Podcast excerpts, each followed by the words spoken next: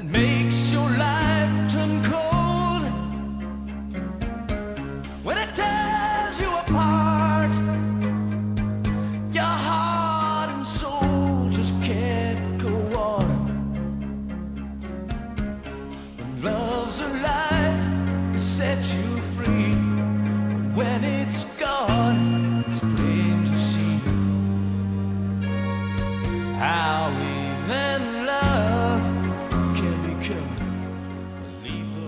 Bienvenidos a todos aquellos que ya tenían ganas de volver a escuchar un nuevo programa de Ansia Viva, el podcast que no solo te hace sentir mejor persona, sino que además aumenta tu ansia por los cómics.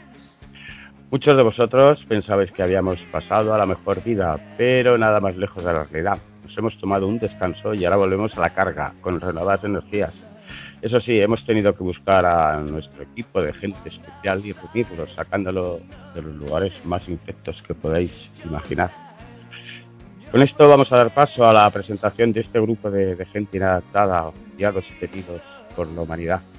En primer lugar, vamos a dar la bienvenida a nuestro querido Lorazor, un ser que con sus recomendaciones y comentarios da la calidad necesaria a este programa para que cualquier descarga merezca la pena. Buenas noches, Lorazot. Buenas noches, pues un placer estar aquí. Tanto tiempo Y sobre todo- ¿eh? Sí, sí, y sobre todo co- contentar a, a esa gente que, que- que pide que volvamos, lo cual me, me llena de satisfacción y gozo y de sorpresa a partes iguales. ¿eh? Sí, sí, ha habido ahí, ahí euforia ¿eh? entre las redes sociales. Sí, Está sí, sí, moviendo sí, sí. muchísimo esto y, y, y todo el mundo se pregunta ¿para cuándo? ¿Para cuándo el regreso? Hay peticiones, cartas, vídeos, eh, TikTok, Bra- bragas, calzoncillo, de todo. de todo, de todo. Bueno, pues eh, vamos a pasar con otro de los miembros. Mm, Sin él esto no sería lo mismo, para bien o para mal, es Carlos Playbook.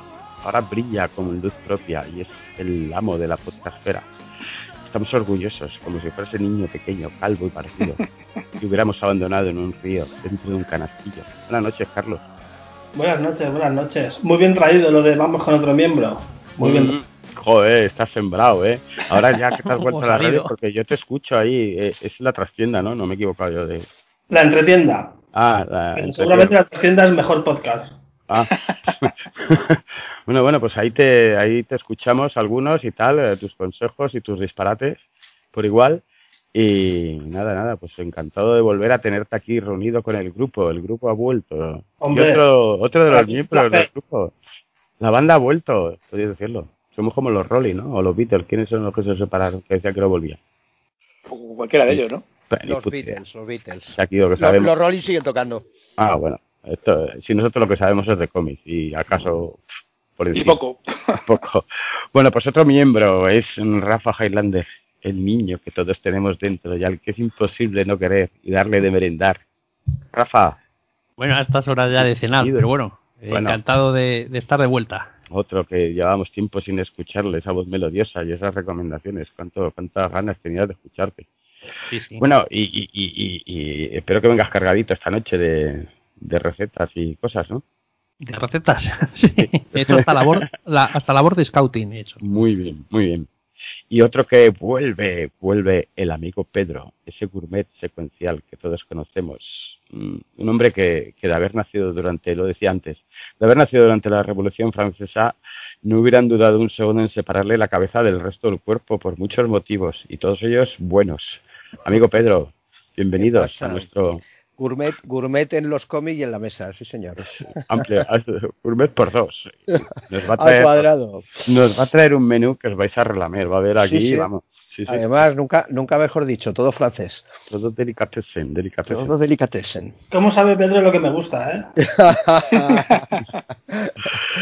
Bueno, y vamos a darle un especial saludo que está en ausencia a nuestro queridísimo amigo Sergio, que hoy no ha podido estar por razones personales, pero que bueno, que esperemos que en el futuro próximo esté con nosotros y que pueda compartir su, sus conocimientos sobre Virne y su, su línea genealógica. Y echamos, otro- echamos de menos su, sí, su sí, echamos de recomendación menos. de, de, de Fénix Oscura. En este trocito lo hubiéramos insultado tres o cuatro veces ya, pero No, déjalo que el pobre ya tiene bastante con lo de FC y, y el Disney. se ha llevado yo otro disgusto, madre mía, Sí. pobre tío. Bueno, un saludo muy especial para el grupo de, monetes que tanto nos quiere, nos admira y, y con el que comentamos todas estas barbaridades que se da aquí. Y bueno, y pues yo por último, pues por razones de humildad, eh, un servidor, Raya Mariachi, gurú de vocación y milenario lector de cómics, más allá de la galaxia. Bueno, pues estos son, este es nuestro cuadro ahí, nuestra, nuestro equipo ganador de esta noche. Y en esta ocasión vamos a hacer un programa, pues un poco sueltecito, ligerito, mm, como dice el Orazot, eh, rico y fresquito.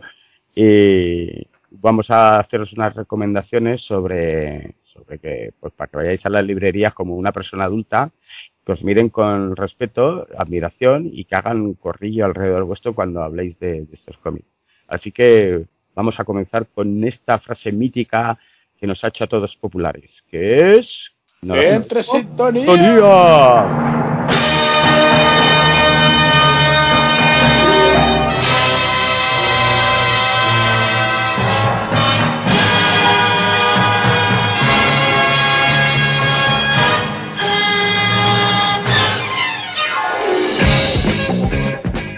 Bueno, pues para empezar este programa de varietés y de, un poco de recomendaciones, eh, yo he traído en esta versión un álbum publicado por Spaceman Project y que lleva por título Yaga, de Antonio Ozanán y Pedro Rodríguez. Eh, un álbum que destila ese, esas historias míticas y legendarias de la bruja Yaga, a que todos conocemos más por Hellboy que por otra cosa y que nos, en esta ocasión lo que nos cuentan son, son los orígenes, un poco como, como se creó el mito durante la época pre-revolucionaria rusa. Esta eh, mujer, junto con su hermana, huían de una matanza, eh, se meten en un bosque y conocerán a, a, una bruja que será la que le da, la que la doctrina un poco. Poco a poco eh, va creciendo y conoce al amor de su vida, y bueno, para no perderle hace un pacto con, con un, demonio. Pues hombre, el, el dibujo de, de, Yaga me parece alucinante, es Pedro Rodríguez, desde luego, y tiene unos colores, una pared de colores, pero francamente cautivadora, unos tonos ligeros, pastelitos y demás, preciosos. Me ha encantado, la verdad es que es un, un álbum que, que me ha parecido una sorpresa. Esto salió a través de crowdfunding y ahora por fin se ha distribuido de forma normal ya no tendréis esas láminas ni esa dedicatoria que, que daba ¿sabes? rollo personal a la obra, pero la podéis comprar igualmente y disfrutar. Sí, además ha salido, ha salido una edición eh, especial que, que incluye los, los lápices, que siendo el dibujo tan, tan quizá lo mejor, pues, pues es una opción bastante interesante si, si se considera pagable. Sí, desde luego que sí, es una han sacado doble edición esa. Bueno, han sacado realmente tres ediciones, una el álbum por un lado, otra edición que es la que comentaba Pedro con el, los colores en blanco y negro, los bocetos y tal, y luego un libro de bocetos, o sea que hay para todos los, los gustos y todos los bolsillos. Sí, la, la, de los lápices es doble, viene la misma, la primero viene la aventura, digamos, o la historieta en color, tal y como viene en el, en el álbum estándar, y luego viene eh, solo los lápices, sin uh -huh. ni siquiera los diálogos, exclusivamente lápices. Y ahora y, que, y es bonita, las es bonita. porque este álbum, según Lorazot, comentaba que era un álbum totalmente que, a pesar de que le había gustado, decía que no se lo volvería a leer en su vida. Me parece una no, frase que determina no. y deja, eh, vamos, yo voy a, no, no tergiverses, no, no tergiverses mis palabras. Yo lo que he dicho pero es que si la has regalado, tío, pero si has regalado álbum, si la has comprado, lo has regalado. Si hoy, dejado, me, he leído, me, he leído, el tuyo y viene para Alberto. Digo, pero qué clase de persona le hacen una dedicatoria y luego la, la, da por ahí para que rule y no vuelva a su casa, porque dice que tiene muchos. Os lo he dejado para que lo disfrutéis del, del cómic porque está muy bien, pero yo ahora mismo tengo un sever, es un muy, muy, muy serio problema de espacio. Claro, y, mejor, mejor y yo, guardar factor X que esto, no te jodes. Ya, eso, es, eso es cierto que tengo ese, ese cáncer ahí. No, Entonces yo cuando, cuando tenga espacio, que en breve estoy gestionando un aumento de mi biblioteca, pues ya, ya lo recuperaré, pero así lo vais disfrutando. Pero ¿Es tomo único o, va sí, a continuar? No, único, ¿no? Historia sí, cerrada. Sí. Es un cómic que está muy bien, como dicen Pedro y Ryan, para mí lo mejor es el, el, dibujo. No es que la historia sea mala, pero la historia es algo que es. Pero la historia es curiosa y es, un, y al es, es una leyenda rusa para contarle y retomarla. yo creo que está muy bien, pero es que podrías contarle esto a tus hijos en vez de contarle la historia de la Legión de Superhéroes o de la Liga de la Justicia. me parece. Yo, eh, yo creo que el, el, la historia empieza muy bien, pero el final queda un poco desleído o muy precipitado. No, no, no, no tuve la sensación de que el final estuviera eh, con el mismo con la misma inspiración a nivel de historia que, que, la, la, primera parte de, de, de, la historia. A mí me ha gustado mucho el dibujo y, y es un álbum que, que por lo menos son los autores que, seguiré, pero, pero es verdad que. ¿Pero por qué dices que te parece abandonado el final o, sí es decir cuando cuando digamos que el mal se, se, revela creo que le falta un poquito de explicación de cómo ella acaba pues eh, cediendo ante el demonio. Sí es un y, poco eso. y eh, le falta ver, esa oscuridad que por ejemplo yo, yo siendo... si queréis os lo explico pero bueno, es que lo, lo, lo, he entendido. El, claro. el, el, motivo por el cual da el paso lo entiendo, pero es verdad que tiene dos momentos en que ella es tentada por el demonio. En el primero lo rechaza sin dar más explicación, sobre todo porque en el segundo lo acepta sin haber motivos que, que, que realmente lo justifiquen también.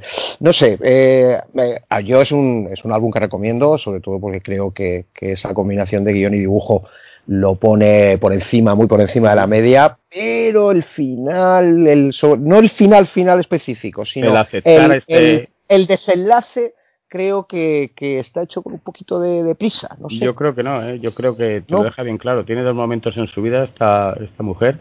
En el primer momento sabe que, que, es el mal encarnado y lo rechaza como tal y dice, no, sé que, que, algo me vas a pedir, que esto, que si quieres pactar para hacerme la mejor bruja o lo que sea, o enseñarme todo, eh, va a tener unas consecuencias. Pero en el segundo momento, que es con la con el follón que se organiza, con sin dar spoilers, eh, con su con su pareja, lo sacrifica todo por el amor. Es que está claro que esta tía ha sacrificado todo sabiendo dónde se va a meter y las consecuencias terribles que tiene. Y sabiendo que va a ser engañada, pero a pesar de eso tiene un poco de esperanza porque quiere recuperar. Y además lo dice, yo lo he oído al mediodía, ¿eh? además lo dice, dice, es que este tío es la persona que, que más ha dado a mi vida por encima de todo. Y sacrifica todo y se convierte en lo que se convierte y se va viajando esa, en un caldero. Esa dicotomía de, de por amor me hago bruja es la que bueno, no me termina de, de estamos de... hablando de una leyenda rusa yo creo que sí sí bueno, bien bien pues, vale sí yo, yo, creo que está bien jugado ¿eh? a mí me parece por, que termina por bien por dibujo y temática me recuerda al, a, a, al ay cómo se llama esta de Maculen eh, de brujas eh, Uh -huh. y, y, creo que, que el, el, la oscuridad y, y, el ambiente malsano que consigue Maculen en Harrow Country aquí en Yaga no está tan, tan trabajado, tan desarrollado. Creo que, que desde ¿no? Aquí, no, Es, es como, perdona. Eh, creo que es Cullen Boon, ¿no? Cullen, el... Sí, no, no, ni me acordaba, lo tengo aquí lejos y no, no, veía, no veía el autor. Uh -huh. Suerte que me, aco me acordé del título, pero que, que, que gustándome palabra, es decir, me ha gustado mucho. Eh, creo que el final eh, pues no tiene ese ambiente malsano y esa oscuridad que, por ejemplo, la propia Baba Yaga que sale en, en, en, Hellboy sí presenta. Es verdad que ya es una Baba Yaga muy envejecida y. y, y es, es, una historia cíclica para que haya siempre un, un, una, una Baba Yaga. Sí, bueno, es un mitos y leyendas de, de Becker, sí. se puede decir. Es un, sí. es un terror muy, muy blanco, ¿vale? Con, con, con, de hecho, pues un ambiente romántico que recuerda a ese, a ese estilo de historias de, de, de las leyendas de Becker. Bueno, eh, esto, esto, tiene más gore, ¿eh? porque la matanza de, que hacen los, los mm, zaristas, bueno, los zaristas, los rusos, digamos los militares de la, de la época, sí, sí, los... los cosacos con, con los poblados y la gente, joder, Becker no ha hecho una matanza todavía, pero vamos. Yo no sé qué, qué, qué puntuación, los que habéis leído esto, ¿qué, qué le daríais a, a Yaga? Eh, recordarme cómo eran las puntuaciones de esto. Pues estamos de 10, monos, o... ¿no? Carlos es el experto. sí. Es de 0 a 10, ¿no? De 0 a 10. un recordatorio de los, de los no monos. se pueden partir los monos. ¿Se ¿eh? pueden partir o no se pueden? No, no, no se pueden, no se pueden. Vale, no votábamos de, eh, de 1 a 5 monos, ¿verdad? No, no, de, de, de 10. Ah, de, de, de 0 monos a 10 máximo.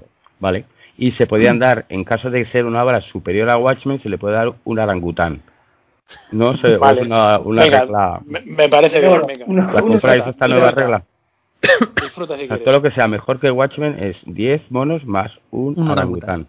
Es la nueva regla. Un King Kong.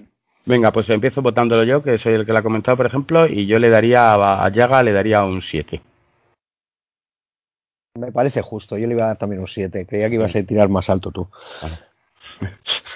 Yo le doy, yo le doy un 6. Toma ya. Y este es el que le ha hecho el crowdfunding y todo. Qué desgraciado. tío. Bueno, pero- Es que- es yo- a- Hombre, a- a- es que, es quien, casi. quien- quien paga exige, joder. Yo soy un- Sube la yo soy 7, un- que hay tetillas. No, no, soy un mecenas del arte. Yo soy un, un- yo participo en estos crowdfunding de Spaceman Pro y demás, y, y igual que Pepi el de Lezo, pero bueno, y la- eh, lo que digo, la obra me ha gustado, pero yo estoy un poco con Pedro, o sea, empieza muy fuerte. El, a ver, el dibujo sigue siendo maravilloso de principio a fin, pero a mí el final se me quedó un poco como, bueno, ya. no sé. Bueno, pues recuérdame que si un día soy famoso y me pides un autógrafo, te dibujaré una polla. Por ejemplo. bueno, eh, vamos ahora con Carlos, que nos traen una recomendación. Creo que comentaba que, que el año pasado se sentía imbuido por el es- espíritu del, del western más puro con Blueberry y este y en esta ocasión trae otra obra también de las de Quítate el sombrero que, que pasa que pasa a quién Carlos Pues se trata nada más y nada menos que de Torgal, ese clásico europeo imprecedero, porque yo lo he descubierto este año y ya me declaro fan absoluto de la Somos obra. ¿Eh? Y somos dos. Y Por bueno, eso, por José eso. Luis, nuestro José Luis, el odioso, eh, creo que tres, que estamos en la misma situación. Cuatro. Cuatro. Ah, sí, Pedro, no jodas. Sí. ¿Conoces a Torgal? Sí, yo, yo llegué tarde, muy tarde a Torgal, Pero cuando como- llevaba ya más números que... que- que- Sí, pero, pero, pero Ryan, ¿cómo invitas a esta gente? Sí. hay cabida para todos a todos los Son que profesión. tienen. pero pero es un hombre arrepentido porque ahora se está poniendo al día Sí, sí, No, sí, sí, sí, contritos. sí, sí, sí, Yo eh, traigo este cómic por- porque me ha flipado y podemos pasarnos horas hablando de lo bueno que es. Sí, sí es la hostia, sí. Eh, sí que quería destacar la- los álbumes sueltos, porque entiendo que es una serie muy larga. La está eh, reeditando Norma en unos integrales que están muy bien, de precio, formato, de todo.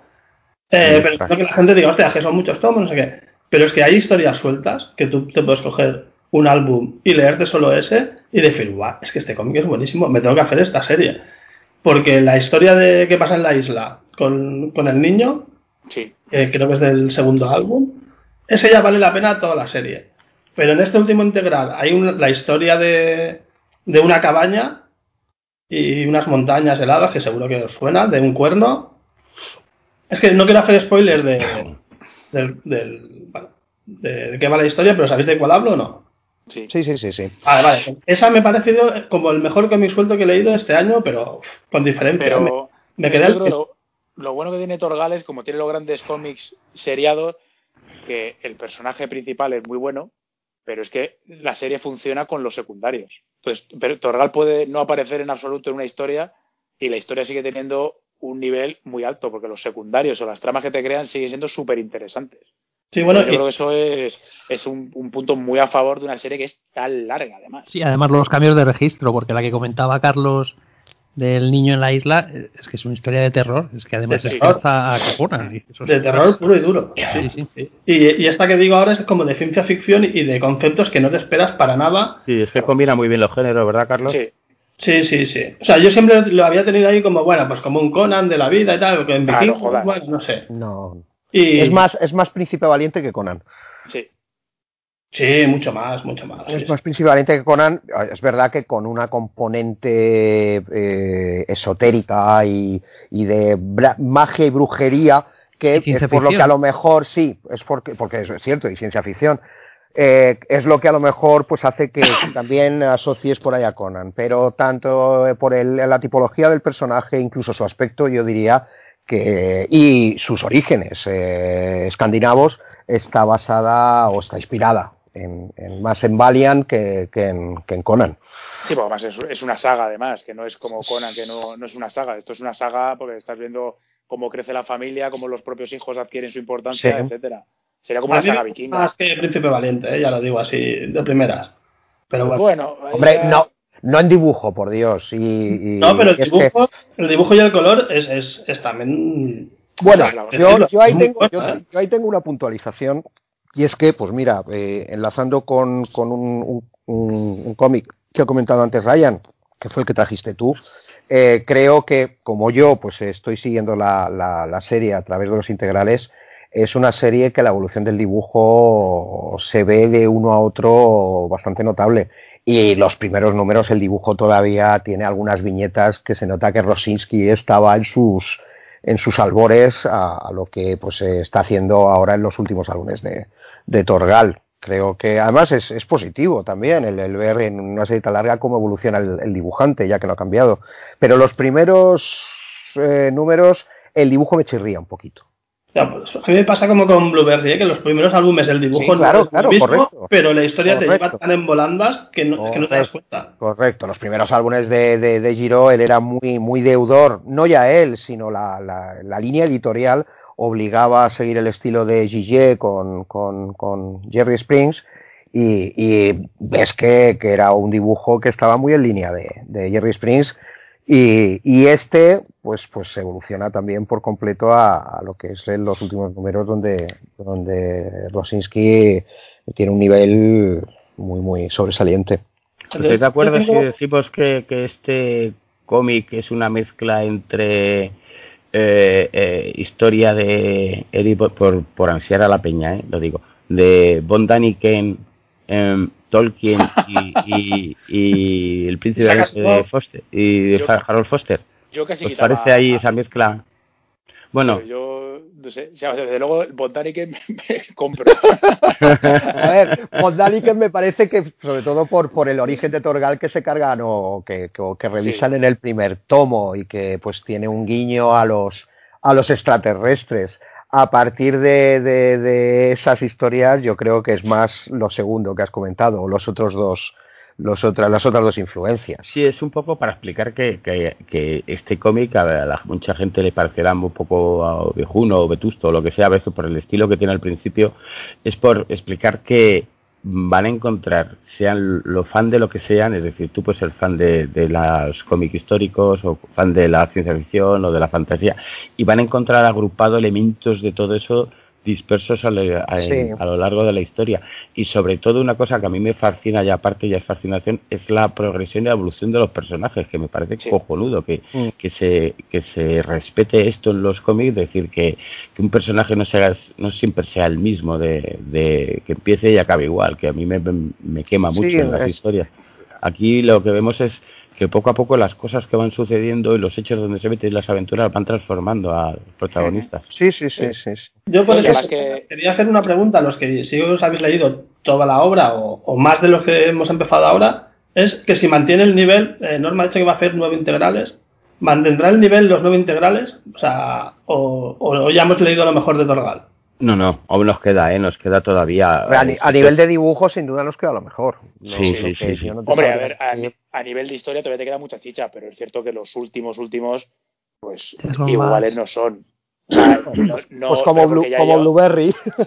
ya, llega un momento dado que es que ya poco te queda de contar. De hecho, muchos ya, en los últimos de muchos que. Bueno, de hecho hay un spin-off, ¿no? No debe ser un spin-off de Chris sí, pero yo los spin-off no los recomendaría, ¿eh? No, pero. No, no, no. Yo hablaba solo de. Pero, claro, en teoría no serán todos los álbumes, serán hasta el 35 o así, imagino. Pero que luego ya tienes tanta chicha que, hay algunas historias que, a ver, que siguen estando muy bien porque el nivel medio de la, de la colección sigue estando por encima de la media de, un cómic estándar, pero claro, tampoco le puedes pedir que todos los, eh, cada número, cada álbum, que esto cuando salía en álbum originalmente, estén todos al mismo nivel de obra maestra. Es Tiene 37 álbumes en total. Es, una barbaridad.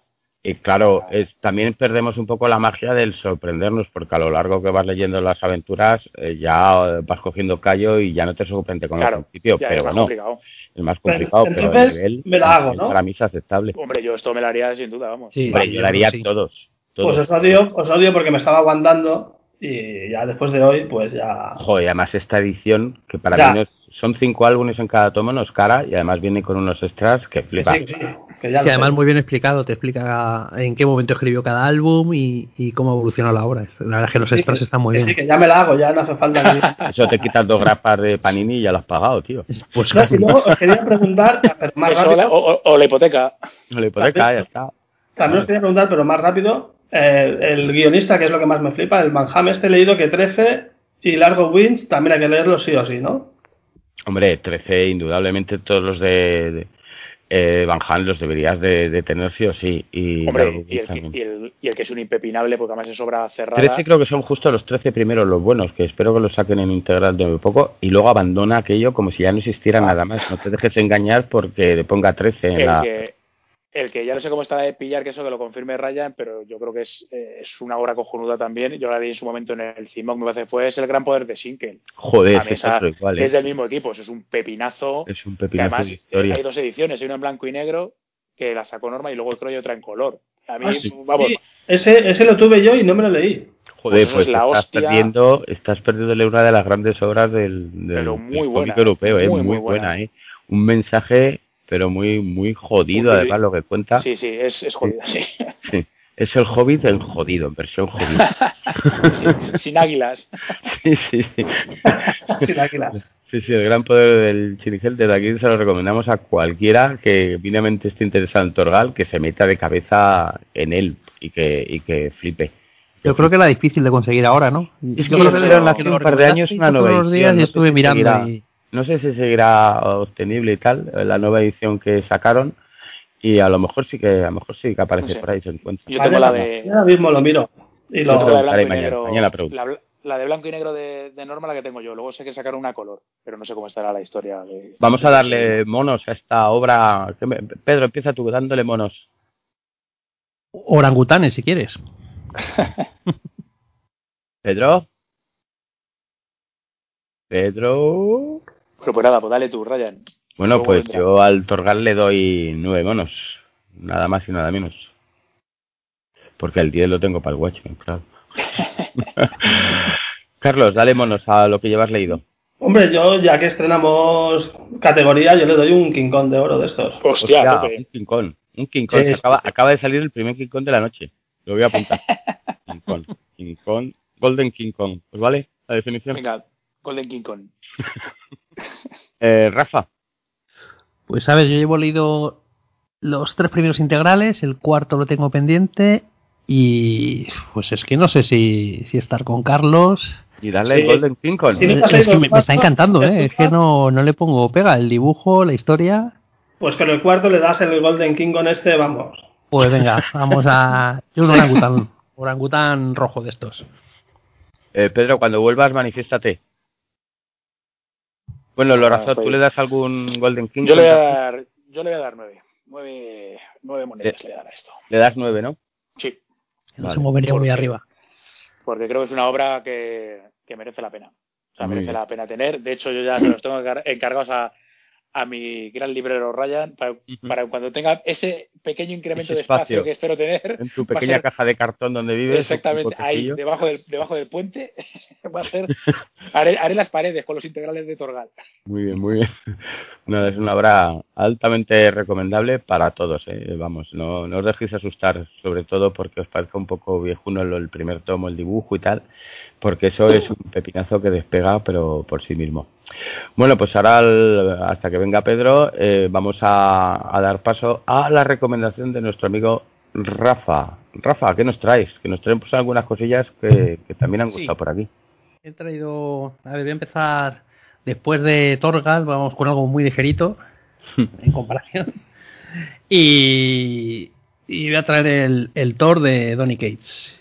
¿Y por qué lo he traído? Pues se acabó la etapa de Jason Aaron y, y parecía que, ya poco había que contar de Thor. Entonces, eh, si os acordáis las primeras imágenes que salieron de este Thor como más cósmico con el pelo lacio que parecía un eterno, la verdad es que yo todo lo que oí sobre esa imagen eran, eran críticas y a, y a mí tampoco me gustó. Y de hecho la, la colección no la empecé. Cuando lo renumeraron con número uno dije, "Va, yo paso, es todo Donny Cates, es todo cósmico, a mí no me va mucho lo cósmico. Y las pintas de este Thor, nada. Lo que pasa es que te pregunté, Ryan, y, y cuando iban por el número 2, 3, dije, ¿qué tal va esto? Y dijiste, nada, está bien, puedes empezarla. Y me está gustando bastante.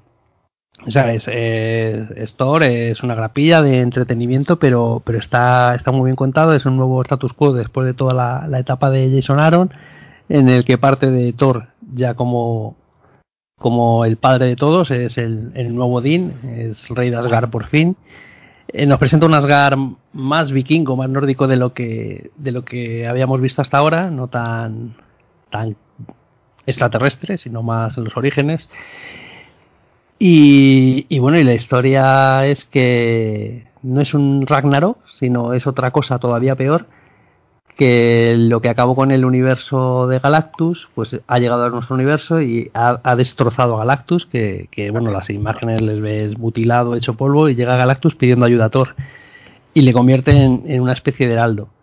Y está, está bastante bien, porque ves a Thor más cabrón que nunca, ves bastante acción, ves historias muy burras, digo, enfrentamientos con Galactus y Thor ahí mano a mano, y la verdad es que lleva cuatro números, y de momento man, mantiene el nivel, mantiene... ¿El dibujo de quién era? El dibujo de Klein, el nombre no me acuerdo, Nick, pero Nick Klein. Nick Klein. Es que me extraña Y- y que... está bastante bien el dibujo, o sea, tampoco es que sea un dibujazo que te llame mucho la atención o que, pero vamos, que, que Hombre, cumple yo lo veo creces. efectivo, ¿eh? Sí, sí, cumple con efectivo creces. para el, y, y práctico me para lo parece que cuenta. dibujazo, ¿eh? Sí, sí, sí. Me- y me parece que el colorista, que no sé quién es, hace un trabajazo de digno de mención. Además, Mark lo que tú decías, que, que viniendo de la etapa de Aaron, consigue. Es que este tío es muy bueno. Este guionista, la verdad, fíjate que me ha hecho a mí hasta picar con, Con veneno, ¿eh? Un personaje tan... Con Veneno, que era un personaje que yo pff, ni fu ni fa. Y estoy enganchado a la, a la serie de Veneno porque, me, salvo estos eh, spin-off crossover que tiene de mierda que se los podían tragar, pues toda esa Por, etapa. por es- por eso me dejé yo de veneno. me estaba, a mí me pasa igual, el personaje no, no es que me gustase mucho, pero Y todo Kate no decía, hizo "Etapa también, de Kate". Rafa, Kate no hizo también el Silver Black, el Black Sí. Super o el Sí, Silver sí. Black Sí. o como se llama. Black, El Silver Surfer Black. Silver Sí, Surfer. sí. Es también, ¿verdad? Sí, sí. Es que es bueno, es un tío, es un Y tío. hombre, hizo también el Gold Country también y ahora tiene Image y lo está petando con el con la serie esta de crossover que la gente está ahí diciendo que es increíble. Podríamos decir que Kate le chupa la oreja a Tom King, por ejemplo. Hombre, Tom King es el que a Tony Cage. Hombre, Y del otro luego, Tom no. que hablaré luego, casi lo prefiero también, a, a Tom King. vamos, vamos a hablar más del dibujo, porque cuando has dicho, Rafa, que las primeras imágenes, también es verdad que luego se salieron varios dibujos y tenía muy buena pinta ese dibujo. Y ahora que está en el cómic, a mí me recuerda mucho a Extremity, ¿eh? ese dibujo. ¿Tú crees? No sé yo. Bueno, yo no lo he leído, ¿eh? pero las imágenes que he visto no me Extremity. muy similar al, al a Warren Jo- Johnson. al Warren Johnson, yo Sí, creo que no, ¿eh? Las escenas de acción y las pintas de los personajes y tal, sí, sí, sí. Mm, No sé, yo creo que Warren Johnson es más dinámico, más Sí, es, es más suelto. retuerce práctico, más, ¿no? retuerce más los Mm. personajes a la hora de contar. se parece más a eso que a Al Milgrom. Bueno, sí, vale, claro, eso, te- joder, eso te lo y- compro, que y- se parece y Josh más a, tampoco y que- claro, y a, y a Kirby Pero- y a, y a lo que hay ahora, o sea, yo, lo, yo la compro por el guion, pero la- sobre todo por el dibujo también, ¿eh? O sea, me parece un dibujo muy bueno. Y sí que es verdad que tiene mucho mérito, que es una cosa que no se habla mucho en, en el cómic de Pijameo, siempre se habla cuando Frank Miller fue a Daredevil, porque Daredevil está a punto de quebrar y lo petó. Walter Simonson fue a Thor, está a punto de quebrar y lo petó. Pero eh, empezar una etapa después de una etapa tan buena como la de Aaron, eh, no creo que pase mucho que el cómic siga teniendo nivel o incluso atraiga nuevos lectores, ¿eh? Sí, sí, yo, yo de verdad que la recomiendo. Número uno, además partes desde un inicio, un, un- lo que he dicho antes, un Thor, un- que ya es el rey Thor, bueno, incluso dice, soy, soy un rey de dioses, y, a mí y cómo cambia todo. yo la puse el otro día porque me, me flipó muchísimo. La escena donde, eh, bueno, Loki. la que, está- la que pierde el, bueno, le mandan el martillo a tomar por culo eh, esta, mm, Sí. bueno, la que está cuidando. Sí, eh, Lady Sif, que ahora es la nueva. Heimdall. Sí, y aparece y se encuentra a Loki el martillo y lo levanta y eh, el tío dice, mmm, qué curioso y tal, me parece sí. una cachondada y que da unos posibles giros a la historia que van a ser, van a Sí, prometer.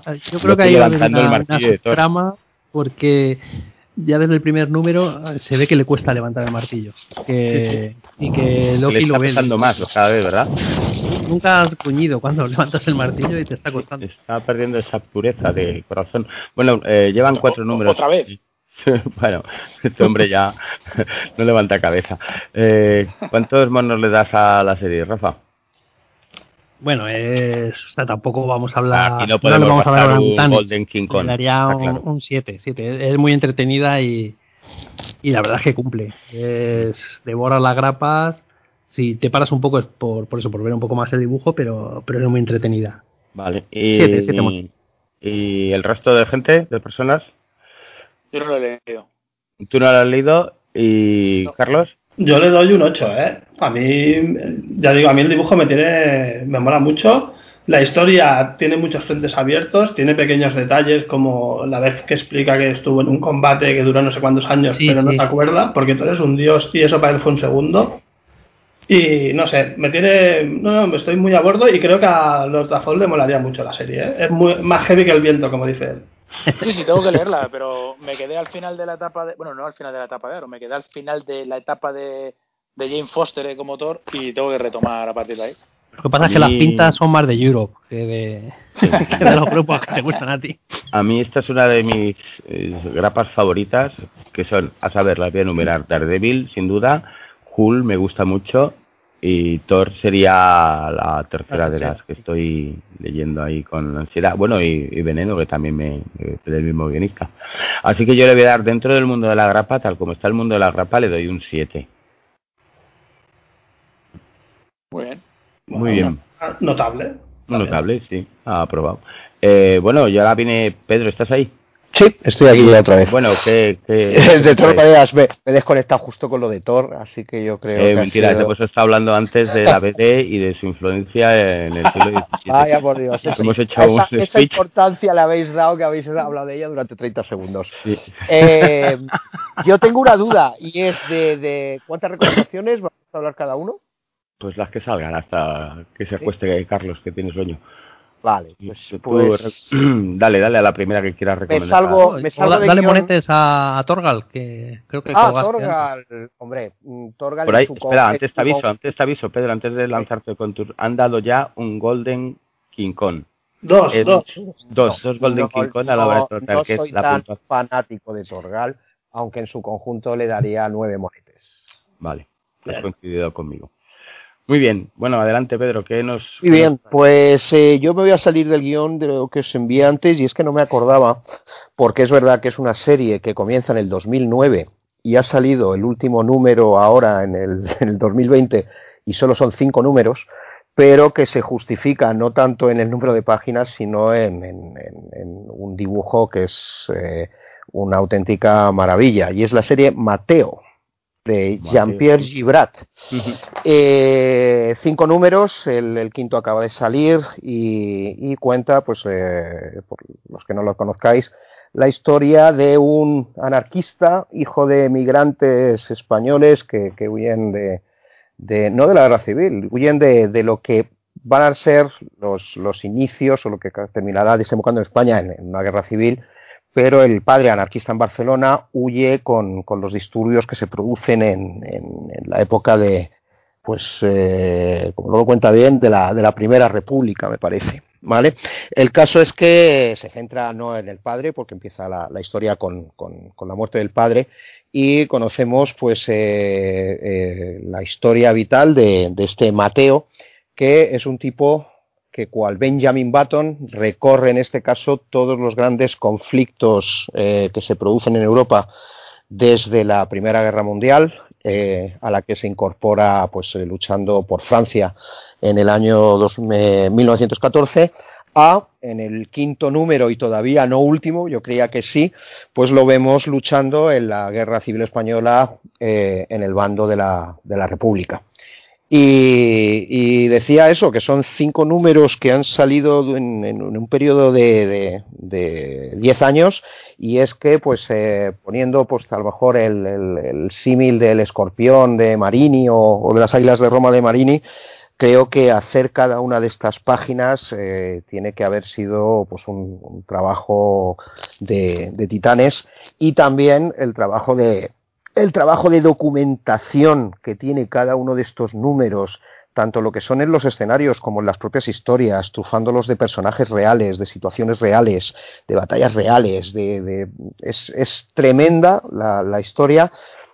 Políticamente pues se posiciona claramente pues en, la izquierda pero esto no debe desanimar a, gente que pues tenga otro tipo de simpatías porque creo que el, autor quiere ser bastante neutral y aunque pues se pueden notar ciertos cierta tendencia o colores no deja de retratar eh, las, las incongruencias y las, las barbaridades que hicieron tanto unos como los otros que a veces pues eh, es fácil eh, centrarse solo en, uno de los lados. Así que no sé si alguno de vosotros ha leído eh, Mateo. Yo, yo lo descubrí hace bien poco y pues la desgracia es que, pues claro, me, zampé cuatro, cuatro tomos creyendo que prácticamente estaban saliendo cada seis meses y ahora me doy cuenta que, que después del último, que, que habla, como he dicho antes, de la Guerra Civil Española, o sitúa la historia de la Guerra Civil Española, me va a tocar esperar dos años hasta ver el, siguiente, que me temo además que no sea concluyente porque veo a este señor luchando en Vietnam. Espero que no, pues va a ser ya una boleta ahí. ¿eh?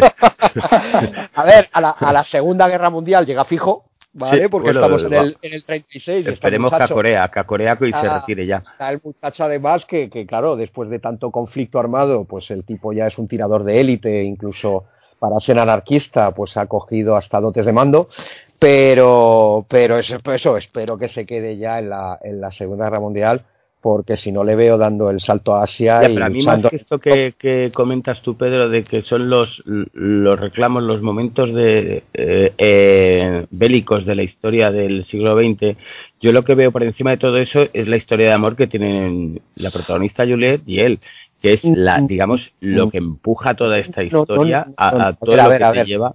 Creo, creo, o, te estaría, precisamente lo que hay aquí es una historia de desamor, porque él está enamorado de una chica. el amor viene de. y luego viene el desamor. No, no, no. Eh, hay una historia inicial de amor, pero enseguida ella, pues. Eh, Hombre, porque ella los tiene muy puestos y. No, no, no. Vamos a ver. El, el, el tema es que ella decide casarse con el rico del pueblo y con él únicamente, pues cuando pasa periodos en Francia y en el pueblo, tiene unos escalceos, pero nunca da el paso de ni de irse con él, ni, ni realmente de, de, involucrarse como a él le gustaría. De hecho, ella pasa por ser una, una antiheroína, digamos, y lo primero es yo y mi, y mi bienestar, y el amor queda en un segundo plano. De hecho, yo creo que no, ¿eh? que bueno, bueno, pues yo estaría muy enamorado ese día. No le, contesta, no le contesta las cartas, el tío mm, acaba en, en este último, en este último eh, álbum acaba bastante desengañado por el egoísmo de ella. De hecho, incluso ella llega a criar a, a lo que al que es su hijo y, lo cría en, como, como, un fascista. ya, pero luego viene eh, vienen más personajes femeninos que le siguen impulsando ¿eh? a meterse no, en este, caso, en este caso es puro sexo. ¿eh? Es decir, él, se lía con una revolucionaria rusa y de hecho acaba desengañado con ella, es decir, queda estasiado por su, su pasión que, que la lleva a, acostarse de forma simultánea y de forma abierta pues con un revolucionario ruso y con, y con Mateo. Mateo acepta ese, ese juego pues porque, porque se siente cómodo, porque realmente no la ama y de hecho al final la rechaza porque la tía es una revolucionaria de estas eh, extremista que, que, que, todo por la revolución y pasando por la piedra a quien haga falta. Eh, y luego pues tiene ese escarceo, pero, pero ni siquiera es escarceo, yo creo que es, una, es un amor platónico con, con, una enfermera, pero la enfermera de hecho está enamorada y tiene una relación con un piloto inglés en la guerra civil. Es decir, no, no hay tanto amor, hay una relación en la lejanía con, con, esta chica que es su amor de juventud, pero que es un amor de juventud que en cuanto ella decide pues irse con el rico del pueblo, pues eh, no deja de ser pues eh, Mateo el capricho de ella cuando, cuando Mateo pasa periodos en el pueblo visitando a la madre. Eh, yo creo que es más una historia política.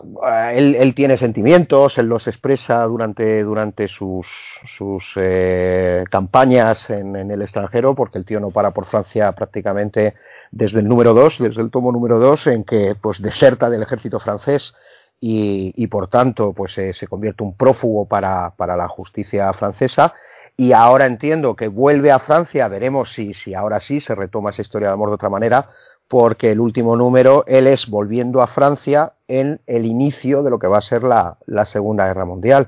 Si ahora pasa tiempo ahí sin necesidad de esconderse, pues igual sí, sí hay una historia de amor. Pero, yo, yo veo más una crónica de, de, de, de histórica de, lo que ha sido la historia de Europa del siglo XX eh, poniendo a este personaje en el centro de todos estos conflictos y teniendo pues un papel eh, destacado en cada uno de ellos. Bueno, pues ¿qué le darías tú a esta historia donde tú ves eh, sexo y, guerra? Yo veo amor y idealismo, idealismo, idealismo y, A ver, idealismo hay, sin duda, es decir, ahí hay mucho... él es un anarquista puro, y, y, de hecho, pues él choca con, con, los comunistas precisamente por lo que tienen ellos de pragmáticos. Y, y de, y de, y de pues al final de, de autoritarios. Eh, yo le doy en este caso un 10. Hola. Sobre todo porque el dibujo me parece el mejor dibujo que, que, que ahora mismo puede haber en las estanterías de, de cualquier tienda de cómic.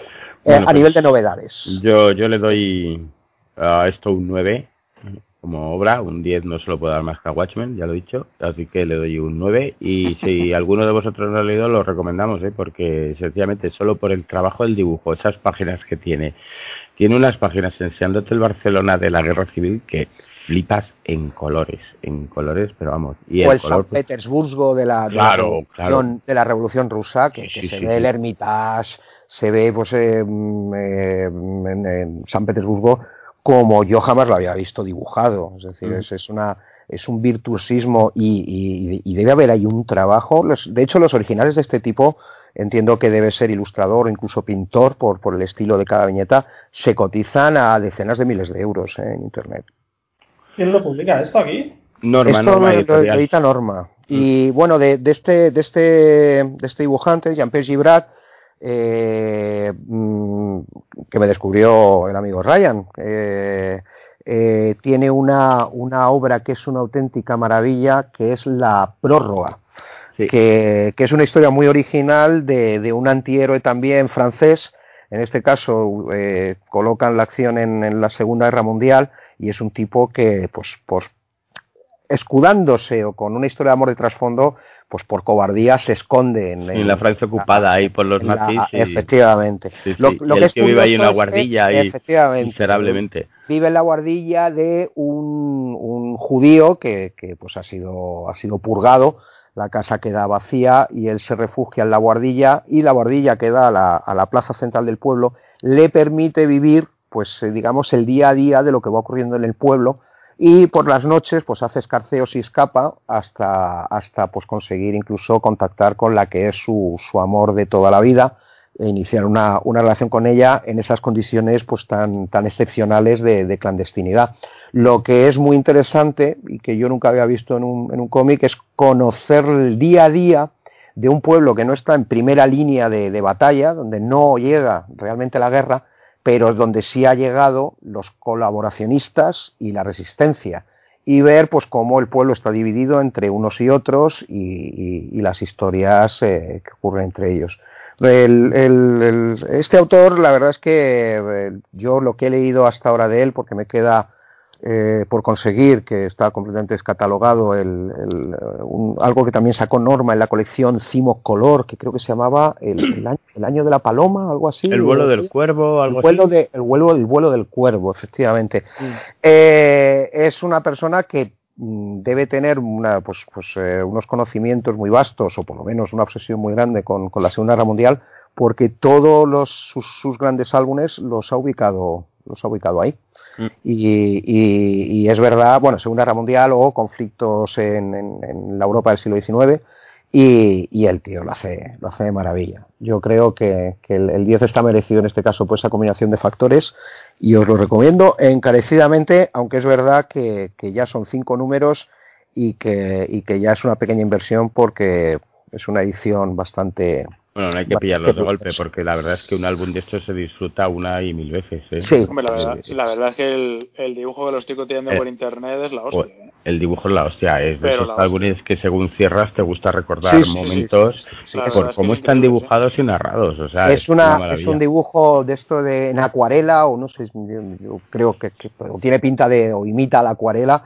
A mí me recuerda el estilo de Isler, pero incluso es más realista y más preciosista que, que Isler en, en Es de esos álbumes que cuando te, trasladan a Rusia y estás con el frío, sientes el frío, se te quedan los dedos fríos en las manos leyéndolo. Y luego la primavera, cuando estás leyendo las historias que están sucediendo en la Barcelona. O sea, es una pasada, es una pasada. Luego os lo recomiendo también a todos y a cada uno de vosotros. Y, el, yo le doy un 9, porque ya, ya he dicho porque, pero vamos, mm, para quitarse el sombrero. Vamos ahora a pasar con lo que nos trae Lorazot, que es un hombre mundano y nos, viene con, Sus, con sus obras mundanas. Yo, eh, para romper un poquito la tendencia, voy a traer algo, algo patrio. algo patrio, sí. Algo ibérico. Y traigo dos eh, tobitos que son, vamos, podrían, están situados o son del mismo autor y viene a ser un poco la, la misma obra y su continuación que esto es leerlo y te salen melenas y flecos en la chupa. Porque esto es más heavy que el viento. Y estoy hablando de Heavy 1986 y su continuación, que es Heavy Los chicos están mal, que lo publica Sapristi en dos tomitos. La verdad es que están muy chulos. Son 17.90 cada uno, con no sé cuántas páginas tiene esto. Pero está bien. Son, mira, pueden ser casi 200 paginitas y bueno, pues eh, lo que te cuenta es eh, la situación de, en concreto en, en Madrid, de, pues de, la, de la chavalería que le gustaba el, metal en la segunda mitad de los, de los 80, ¿no? Cuando estaba la sala canciller ahí en, en ventas y, y, demás, y pues empieza aquí el rollito de, de, la, las melenas, la camiseta de los Maiden, de los Ace, esa J. Hyber de, de moda, ¿no? Y bueno, pues la, la circunstancia de, de, una serie de, de chavales de barrio, de, pues, de una clase media baja y de, bueno, pues como en esa época al, al melena se le miraba, se le miraba mal, ¿no? Y era un poco como se le asociaba al, al, rollo de, del delincuente o de o del salvaje. Y luego también vemos pues eh, todas las, cómo empiezan a surgir el resto de, de, de bandas o de, o de, o de grupos eh, de, gente con una misma estética, como pueden ser los mods, los, los skin, eh, rocker, eh, etcétera, y cómo se van desarrollando. O sea, me parece una, una obra súper entretenida. A mí esta situación me, me, pilla un poco, un pelín lejos, porque claro, el, el autor se sitúa a los 80, yo los 80 tenía, bueno, el 86 tenía 10 años. Entonces yo lo que viví fue un poco las, las postrimerías de esto. Por ejemplo, yo cuando iba al canciller ya estaba en, en San Blas, el de, el de Venter lo habían cerrado y habían abierto el, el cine canciller, pero, pero sí recuerdo tener mis diez añitos y, y verte a los, a los jebatas por la calle y lo clásico, tu madre, ves, quítate, no sé qué, los melenudos, no sé cuánto. Y, y, a lo mejor algunos en el, en el colegio que eran un poco más mayores, pues que ya, ya veías que, que van con sus zapatillas o con sus, con sus camisetas. El cómic me parece súper entretenido porque es una visión costumbrista de, de todo este momento de, España, ¿no? Es un poquito como, como cuéntame, pero bien hecho. Y, y sin caer en. Porque lo, lo, bonito es que es un cómic que, que, tiene mucho sentimiento, pero en ningún momento cae en el sentimentalismo, ¿no? Sino que te presenta a estos chavales, a su. el, cómo intentan seguir sus gustos, pero esto choca un poco con la realidad, ¿no? Porque alguno quiere encontrar trabajo y le dice, pues tienes que cortarte el pelo, no puedes eh, llevar estas pintas, etcétera. Y. Y por ejemplo, eh, me, me recordó un poco a, a esta obra que, que, presentaste en la tienda, Carlos, la de la de ¿cómo es? Sí, la de Martín. Siempre tendremos 20 años. Es que claro, lo que estabas diciendo estaba pensando lo mismo. ¿eh? Claro, lo que pasa es que eh, aquí, eh, o en eso siempre tendremos 20 años, ya vemos lo que sería el, el, el, de, el eclipse, o sea, el eclipse, no, el, el declive de, sí. de esta gente, ¿no? Ya sería la, la, el, el, rollo ya de, de, esta gente mayor y aquí lo que tienes es realmente cómo empiezan, ¿no? Estos chavales de 14, 15, 16 años que empiezan a descubrir pues un poco todo, porque es un poco esa transición también a la, a la madurez que se junta con, como cómo van adquiriendo nuevo gusto musical, eso, empieza a entrar este, este género en España, ese rollo de que eh, todos recordaremos de, eh, tío, grábame esta cinta, tal, ¿no? Que es un poco algo que, claro, la gente nacida en los últimos 20 años no sabe ni de qué estás hablando. O sea, le, suena totalmente a chino el concepto de un Wallman, ¿no? Cuando ves aquí a la gente poniéndose el Wallman, etcétera, son cosas eh, absolutamente mágicas, usando una, una cabina de, de teléfono. Y que yo creo que también tiene un toque, aunque estos chavales tienen sus problemas, yo creo que también tiene un toque un poco más amable que, que las obras de Jaime Martín, que a mí tanto la de... Eh, yo esta última no la he leído, pero la de la primera que tiene con los chavales del barrio y demás, tiene un toque como más amargo, ¿no? Un toque un poco más de, de decepción, que aquí por ahora no... Claro, tú, dices la, tú dices la de sangre de barrio, ¿no? Sí, sangre de barrio. Claro, pero yo a Jaime Martín lo conocí por los primos del parque, que era esto, también eran cuatro geviatas, que quedaban para fumar porros, hacer botellón, ir detrás de las pibas, eh, colarse en el metro, y, y, ahí era todo sentido del humor, ¿eh? Claro, ahí se me divertió. Yo me, o sea, yo me, me sitúo sí, más sí, pero, en, pero que... en esta última, eh, Jaime Martín también cuela mucho humor, ¿eh? O sea, detrás de todo lo que he dicho antes también. Ah, pero ha sido Ferrandera. Bueno, que es un cómico jonudo eh, y habla de la vida, Pues- etcétera, de todo. También hay pues mucho. este, pues este va un, este va un poco en esa misma onda, pero quizás con un toque un poco más, más amable y todavía como en, lo, en el origen, pues al final son todos chavales. Y me falta por, por pillar, que se lo tengo que cargar a raya en el, el tercero, que sería como un poco un spin-off, porque son como las vacaciones de verano de uno de los personajes que sale aquí, del, del Venom. Y yo se lo recomiendo. O sea, cualquier tipo que le guste un poco el metal eh, en general. ¿Pero crees que es un álbum para dedicado exclusivamente para los nostálgicos eh, melenudos Eh, de los 80 y calvos del futuro? Exactamente, pues como ¿no? los hermanos de Castro. Eh, yo creo que esa gente, como puede ser mi caso, aunque a mí me pille un poco de lejos, lo vamos a disfrutar más, porque claro, hacen referencia a grupos que son míticos en, en la escena, tanto española como, como a nivel mundial. Pero yo creo que el cómic en sí tiene validez por sí misma. O sea, es un cómic que la historia que te cuenta es bueno, los personajes están bien tratados, eh, el dibujo, evidentemente, no es un dibujo con grandes alardes, pero cumple su función y, va adecuado con, con la historia que te, está contando.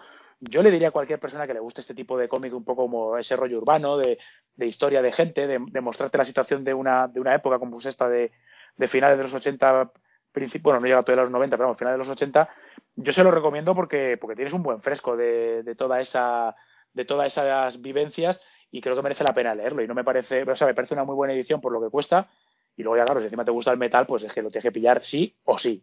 Mira que a a mí la música metal me molesta, pero me la ha vendido. Como, como calvo actual que decías, Ryan, me la ha vendido. Exactamente. Yo que soy más, yo en esa época era más de Kraftwerk y no sé si esto está para mí o qué.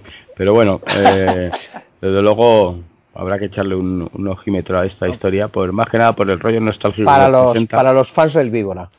Sí, un, pa- un Eh, poco... Sí, pero, pero no, o sea, no, sí, pero no, no cae en, o sea, el Víbora al final en un momento dado abusaba más de, de más violencia y más sexo y esto no lo tiene. O sea, sería Sí, Eh, no, a ver, esto, esto tiene un, un aspecto más, más nostálgico. Yo eh, he querido ser malo y es que también estaba viendo los dibujos y digo los fans del Víbora porque, porque el estilo de dibujo es, es muy, muy de, del Víbora. Es que hemos pasado de, de hablar de Gibrat No, no, a- claro, en ese, en ese aspecto, en ese Claro, no tiene nada que Hay ver. que pedir perdón, hay que pedir perdón. No tiene nada que ver, pero vamos, no, os pre- no os preocupéis que para los nostálgicos del Víbora tengo, tengo preparada mi segunda recomendación. Pero es que, a ver, tú puedes disfrutar de, de una cena de cinco estrellas Michelin y luego comerte sí, sí, una hamburguesa queso. Esto es, esto es Burger King, sin duda. No, aparte que cada, cada obra necesita su, su dibujo, dibujo. es decir, Pues un sí, no, dibujo como estás- el de como el de Gibran aquí realmente no, no tendría sentido. O sea, o, o sería un- bueno, sería una obra diferente, sería totalmente diferente. Aquí es algo mucho más, mucho más urbano y en ese aspecto sí es más, sí es más cercano al, al víbora. Quiero decir, te está intentando mostrar de una realidad de, de ese momento y no tiene sentido tampoco en embellecerla, ¿no? Realmente es más importante en este No, caso la historia. des- destila, estoy viendo a los personajes y destila leño por los, los cuatro Sí, costados. total, totalmente. Por eso te digo, yo creo que la- lo que es la esencia de esa época y de y el reflejar ya no solo la estética, sino un poco el, el rollo que había el, en, el, en general, eh, yo creo que lo consigue perfectamente. Yo si hubiera sido heavy, palabra que me la compraba. Porque, porque es verdad que estoy viendo a los personajes y me recuerdan a mis amigos heavies. Claro, es que es eso. es que a mí, aun pillándome de lejos, yo cuando veía a los chavales que eran un poco más mayores que yo y demás, o en ventas veías las colas en, el, en la canci, es que está perfectamente reflejado. Sí, sí, sí. sí. Muy bien, pues ¿y qué puntuación en monos le das a, a esta un tan 7. heavy? Un 7 ¿Un muy a siete? gustitos, ¿eh? Sí. Muy bien, ¿alguno quiere aportar sus monos? Nadie. No sería justo. No sería justo, sería dar monos por darlos. Sí. no, sobre todo porque los daría los por, no se que estoy viendo el dibujo y no sería justo. Habría que leerla. Muy bien, bueno, pues eh, ahora voy yo y os voy a traer un manga, un, algo, algo diferente, un manga que se llama Garoden, eh, dibujado por Taniguchi. Taniguchi que es ese pedazo de maestro, bueno, que fue ese pedazo de maestro que nos abandonó en hace unos años. No nos abandonó porque se murió, quiero decir. Y en esta ocasión nos trae una obra dedicada al género de la lucha libre y el dibujo, no hay que decir para explicar que Taniguchi es un maestro y cómo consigue eh, plasmar estos, estos cuerpos tan tochales, que tan inmensos de los luchadores de lucha libre, no los de sumo, diferenciemos, los de lucha libre de, de, la lucha libre japonesa. Bueno, eh, la historia es muy sencilla. Este es un, un, tío que se llama Tamba, que es un luchador callejero que quiere ser el más fuerte, un poquito parecido al, al berraco del de, Camino de la Espada. Eh, con aquella historia de los samuráis. ¿Cómo se llamaba el, cómo se llamaba el, samurái este? Musashi. Musashi, sí. Bueno, pues este Tamba es una especie de Musashi, no ha sido entrenado, es un poco entrenado por él mismo y tal, y que quiere ser quiere ser luchador y ganar a coda a los profesionales de la lucha libre. Cuando se entera de que el primer combate que tiene con uno de los más grandes luchadores que hay, sin saberlo él, eh, el tío consigue medio vencerle, pero él queda tocado. Entrena toda su, su, su carrera y, todos esos esfuerzos para hacerse vencedor de una siguiente lucha. Que ese, combate es la hostia, ¿eh? es, agónico. Es agónico. la hostia te da, te da ya esta penica decir, pero que los separen ya. O sea, sí, sí, es retorciendo, tal. No llega a haber roturas porque hay que decir que esta gente es muy, muy honorable y no quiere, quiere producir el menos daño físico posible al, a su oponente, pero aún así el, el dolor que, que se ven en los caritos de, de todos estos gente con la que se pega es increíble. Bueno, poco a poco consigue llegar hasta, hasta la lucha libre, pero claro, él no es nadie, es un, es un, pues es un marginado de la lucha libre porque nunca ha sido. Entonces el, el, el, jefe de este, el dueño de, bueno, el dueño, el presidente de la lucha libre dice que no, que no va a enfrentar uno de esos mayores luchadores que se va a pegar contra un don nadie porque eso no sería, no sería justo.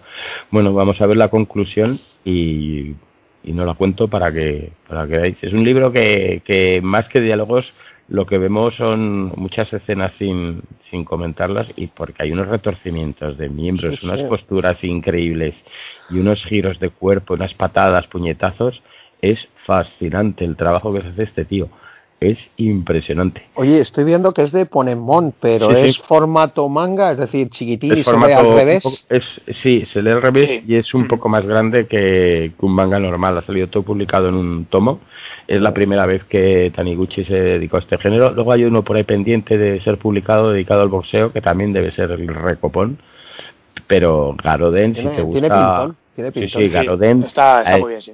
Sí, la manera que está contado eh, una historia tan básica que, vamos, es que es increíble es una, una lucha y el esfuerzo de un tío por vencer ante todas las cosas y cómo se junta con un, con un don nadie, con un amiguete que una vez estuvo ahí y cómo la acompaña a todos los combates hasta que consigue enfrentarse en un parque, una lucha que parece una, aquello parece un enfrentamiento entre samuráis, mirándose. Y la dureza que tiene es, vamos, Sí, además tiene, tiene, ese rollo que dices tú, es un poco a mí también me recuerda a Musashi desde el punto de vista que es como ese rollo de, guerrero autodidacta que, no es que busque ganar por ser famoso, sino lo que quiere es saber, el tener la conciencia de que él, él es el mejor. Sí, el superarse a sí mismo y conseguir ante todo vencer al que él, al que consideran todos mayor que él y vencer, ir venciendo los obstáculos hasta, bueno, pues las típicas historias que tienen en todos los mangas tras de sí, es decir, desde Bola de Dragón, que es una historia de superación por niveles, a esto que es un poco más profundo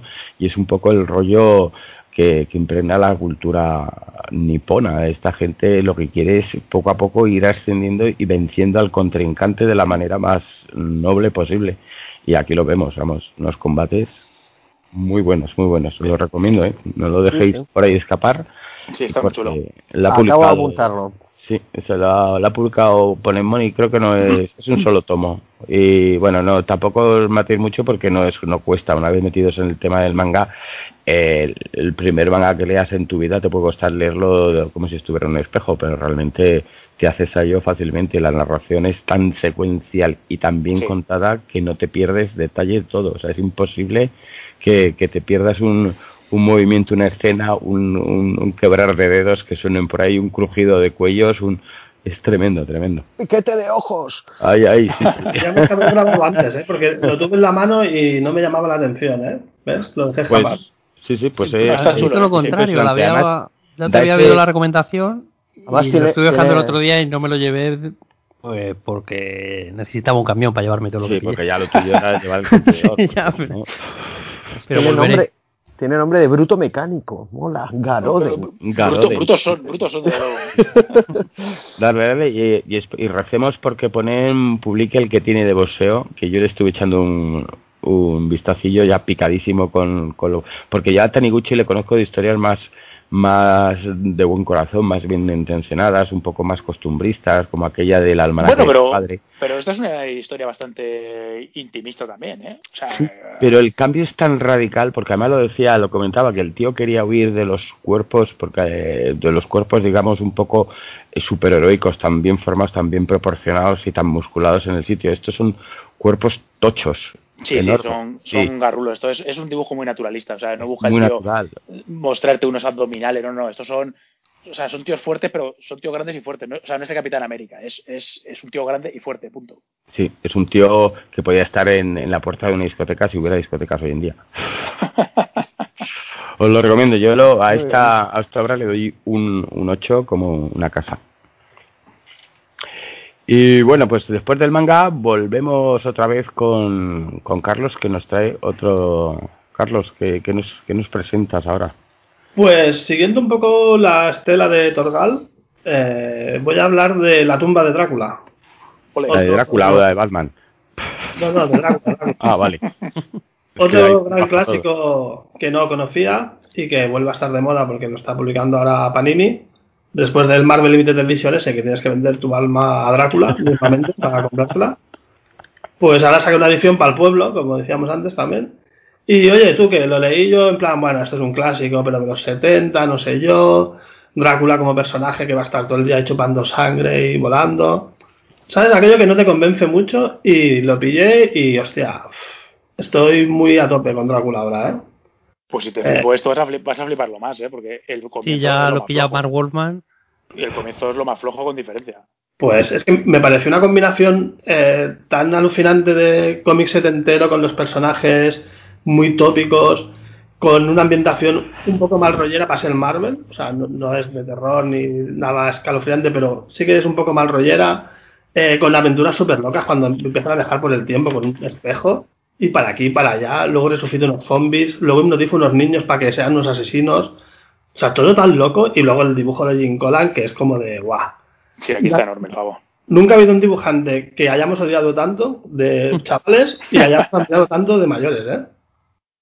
Porque, sí, sí, yo era el típico que cuando lo veía en cómics pensaba, guau, este paquete, tío, en Los Vengadores, estaba Birne Pérez y luego Jim Cola decía, joder, macho, vaya, vaya, juventud mala que estaba, claro. porque para decir eso de Colan, tío, que, ha sido uno de los puntales del género del comic book que, bueno, y de antes de otras cosas, pero, me parece que Colan, eh, la manera de, de, los caretos, las expresiones, los, todo, tío, es que es todo, es que lo hace y lo ves en la, eh, lo ves el lápiz de Colan y vamos, te haces, te ensuciarías ahora mismo tú. Pero yo, yo, pero yo entiendo a Carlos porque es cierto que, claro, si tú entras en, el cómic eh, leyéndote, pues eso, un Romita, un, un, eh, un Pérez y tal, el dibujo de Colan es muy diferente. O sea, es, o sea, se sale de lo que es la media de, o, sea, o, el estilo genérico de, de superhéroe. Era, feísta, para, para ese estilo era feísta, para ese género y para lo que estábamos acostumbrados. Tú no te acuerdas, Ryan, porque tienes más años que... Claro, yo, claro, me pasa como, este niño y como actor, por un instante ahí y eso.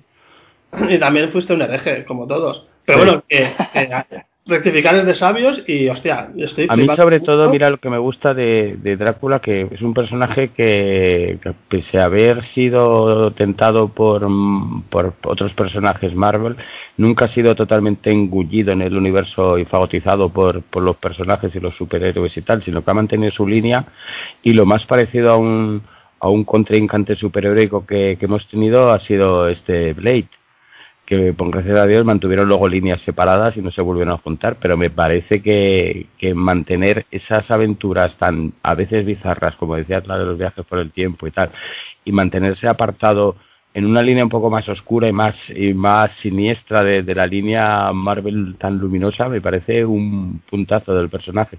Sí, sí, a mí me, recuerda y, y, me mejora, al menos este primer tomo, al Sanchi. ¿Sabes? Es un cómic muy enmarcado en una época, de un género muy concreto que no es habitual en el mundo de los cómics y menos en Marvel, pero con unos autores en estado de gracia y eso, un punto de locura, es, pero súper divertido. o sea, es que al final es súper divertido. Y tienes una dificultad añadida que es que con Sanchi en un momento dado, que sea un poco un poco cansino con su filosofía barata, pero acabas empatizando. Pero es que con Drácula no puedes empatizar porque es un hijo de la gran puta. sí, sí, sí, sí. Pero mola un montón, ¿eh? Aparte el tío es súper déspota con el criado sí, de sí, Eh, bueno, o sea, la, va liando, va a un bar y le echa la caña a una tía, parece el novio, le pega de hostias, pues todo. es súper loco, sí, o sea, es que no es un Drácula, pero, pero está bien hecho, o sea, ¿sabes? No, te quita del personaje, sigue siendo el Drácula. Te, lo crees, no, no, te lo crees, te lo crees. Ahora ha publicado SD un tomo de Marvel Limited Edition, que es La tumba de Drácula, y en el que hay una adaptación de, de la novela de Bram Stoker y la Limited serie de Drácula que no va a ser publicada en estos tomitos más, más finos de Panini que de los cuatro números creo que eran es la que después, ¿no? Algo así. Sí, esa creo que es, de los 90. Es de los 90, sí, y es otra historia, ya publicado muchos años después, y eso no va a entrar dentro de la colección de Panini. Esa la, esa la metieron al final de la biblioteca Marvel, me parece, de la de Drácula. Ahí queda, porque mucha gente pregunta si esto terminará saliendo y hoy me han confirmado que no, que esto va por su lado. Pues mira, exclusiva, que lo sepáis. Ahí, si siempre queréis completar, a comprar ese. A pillarse el tochar. ¿Qué le dais a, qué dais al conde? Espera, me pasa, me pasa un poco como con Torgal. Entonces me la hago esta también, ¿no? Hombre, pero sin duda. Esto van a ser 10 tomos, pero me da pena tener un lugar ahí para para el vampiro más mítico, joder. Me pasa, me pasa con Mazoz, tío. Me van a regalar dos estanterías ahora de un colega que no las quiere. Y ya las tienes ocupadas, ¿no? Sí, sí. Y no sé dónde ponerlas. Lo peor de todo es que no sé dónde ponerlas y ya están llenas, tío. Ya están llenas antes de ponerlas bien. Es un, desastre, esto. Es, el, es, el, camino, que diría por ahí. Tendría que haber traído con mis, tendría que haber traído con mis manos para que dijera, no, hombre, no, esto no te lo pilles, no te lo hagas. Véndelo ya. Sí, tío. Pues no sé. A este tomo le doy, le doy un 8 casi un 9, ¿eh? Bien dado, bien dado. Nueve monos, vamos a adjudicarlo. Yo también le doy nueve monos. Eh, Pedro, ¿estás por ahí? Eh, sí, sí, estoy. Yo le daría un 8 también. Eh, no he leído todos, ¿vale? He empezado, empecé en su momento, tengo varios ahí para, para, para tomar lectura desde la punta, pero yo recuerdo leerlos de crío porque además eh, esto salía dentro de lo que eran las, las, ediciones, digamos, dirigidas más para adultos de Vértice y, siempre me sentía muy atraído por, por, por ese, esas colecciones donde se marcaba el planeta de los simios, donde estaba el tema de las Deadly Hands of Kung Fu y tal. Y, y realmente es que es muy cañero, es mucho mm. más cañero que, que, lo que leías, digamos, eh, en torno a, lo que era el, las colecciones más, más estándar de, de Marvel. Y, y, sí, sí, sí, un, un 8 y a lo mejor el 9 entendiéndolo desde el punto de vista nostálgico. Mm. Yo creo que es una decisión muy sabia esto que ha hecho Panini de, de conseguir y volver a editar esto, pese a que se supone que eran que estaba dentro de los límites, Marvel Limited, que no volverían a salir nunca y demás, y que ya tenían unos precios del copón. Esto ponerlo en este formato un poco más manejable y al alcance de todos, vamos, desde luego chapo por Panini. Sí, sí, y, está siendo un pelotazo, ¿eh? porque como yo, hay mucho que no le da la vida por ahí, y, y, es catarlo y subirte a bordo. ¿eh? O sea, yo creo que mucha gente lo va a descubrir ahora gracias a esta edición. O sea, muy acertado. Rafa, ¿tú le das algún...? Sí, yo le doy... Pues... Estoy ahí, un 8. Un 8 y un murciélago. yo no la acababa y no la he leído entera. Pero lo que he leído ahora y lo que recuerdo de hace años, un 8 fácil. Esto va a ser quincenal, va a ser duro, ya, por eso. va a ser duro, pero es un camino que tenemos que seguir todos y, y al que le falte... Pero una, una pregunta, yo, yo lo que tengo son unos tochales gordísimos de lo claro, de la Esto es, está saliendo ahora, esos mismos tochales... Ahora está saliendo para pobres. Ah, vale, es que tengo... Entonces yo, yo, yo estaba diciendo, ¿van a salir cinco tochales más? No, no, y encima quincenales. Ya, pero ha salido un tochal que tú, que tú careces de él y que tienes que hacerte con él, que es este último que se llama La tumba de Drácula. Sí, sí, ese lo he visto. vale, Y, y, estos cuatro que tú tienes eh, van a ser eh, divididos en cinco tomos más finos, en diez tomos más finos ah, durante vale, 15 días. Yo ese, gracias a Dios, entonces no tengo que... No, ahí no tienes que... Ni hacerle sitio ni invertir en él. ¿no? Nada, ni invertir. vale, vale. Y pero, la, pero, según acabe este, eh, comienzan haciendo lo mismo con Sanchi. Vale, yo es que tengo los omnibus estos entonces, ¿no? Sí, vale, vale. Sanchi va a ser la, bueno, 20 o 25 serán, porque es más larga que Drácula. Claro, Sanchi va a ser de las de las de, de ocupar estanterías y estanterías, sí, sí. No pero bueno, joder, que es una formato... oportunidad para todo aquel que... Sí, que... pero Daredevil también, ¿no? Que creo que quería sacar en este formato... Daredevil. El Daredevil de Miller y... Hostia. Y hasta y el de Inocente y Romita, me parece. ¿eh? Sí, porque a lo mejor es que estoy una burrada, pero me parece haberlo oído el de Miller sacaron un tomo que valía como unos 60 pavos sí. así, enorme, con toda la etapa, que aquello era un, un, un, tochal, pero de estos que te dormían las manos según lo cogías, era demasiado gordo, demasiado, demasiado tocho, tocho. Y ahora, por lo visto, sí quieren también partirlo y hacerlo en unas entregas más humanas y que la gente pues vaya adquiriendo esas cosas. Pues, oye, el, el, programa que hicimos años a, con mm -hmm. Clemente, le pregunté yo si el Daredevil de Miller lo iban a reeditar en otro formato. Y que no, que no, que tal, y vosotros, vaya, vaya pregunta, vaya escándalo, ¿cómo van a reeditar eso? Ya, y a mí Sergio de SDB me dijo que la tumba de Drácula en la vida saldría otra vez y Sanchi, eso no lo verán tus ojos, cógelo ah. ahora, porque si no, nunca más tendrás esos tomos y tal. me estoy, me estoy ahora... acordando yo también de eso, que, que, tuve que pagar por algún Sanchi una pasta. bueno, espérate, porque eh, no es lo mismo, pero Norma también, eras una vez en Francia, no, no, nunca va a salir un integral, píllate los tomos, los volvemos a reeditar, el Menta los pilló este verano Ahí está. Y ahora sale... Y ahora el integral eh, un 30% más barato. Sí, y seguro que te vienen extras como dibujos y bocetos y tal. Pero vamos, eso a la, a la orden del día.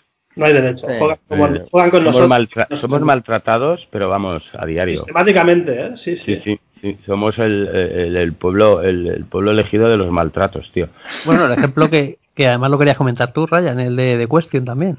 Joder, FC. pero bueno, eso lo dejamos para opiniones ah, luego, y insultos opiniones. que tenemos en la parte para insultos final. varios. Una, la, sí, una sección de insultos a, a, unas cuantas editoriales por, por hacer lo que hace y también tenemos elogios. ¿eh? Bueno, vamos a, a, otro, otro, otra recomendación. Pedro, ¿qué nos recomiendas? ¿Qué nos traes? Vale, yo por novedad, eh, pero no voy a no voy a hacer mucho hincapié en esta novedad, aunque creo que, que es de una calidad tremenda porque lo que quiero hablar es del primo que, que, editaron pues hace tres años y que he descubierto gracias a la novedad. Como novedad hablaré de la, el, del álbum Django. ¿Vale?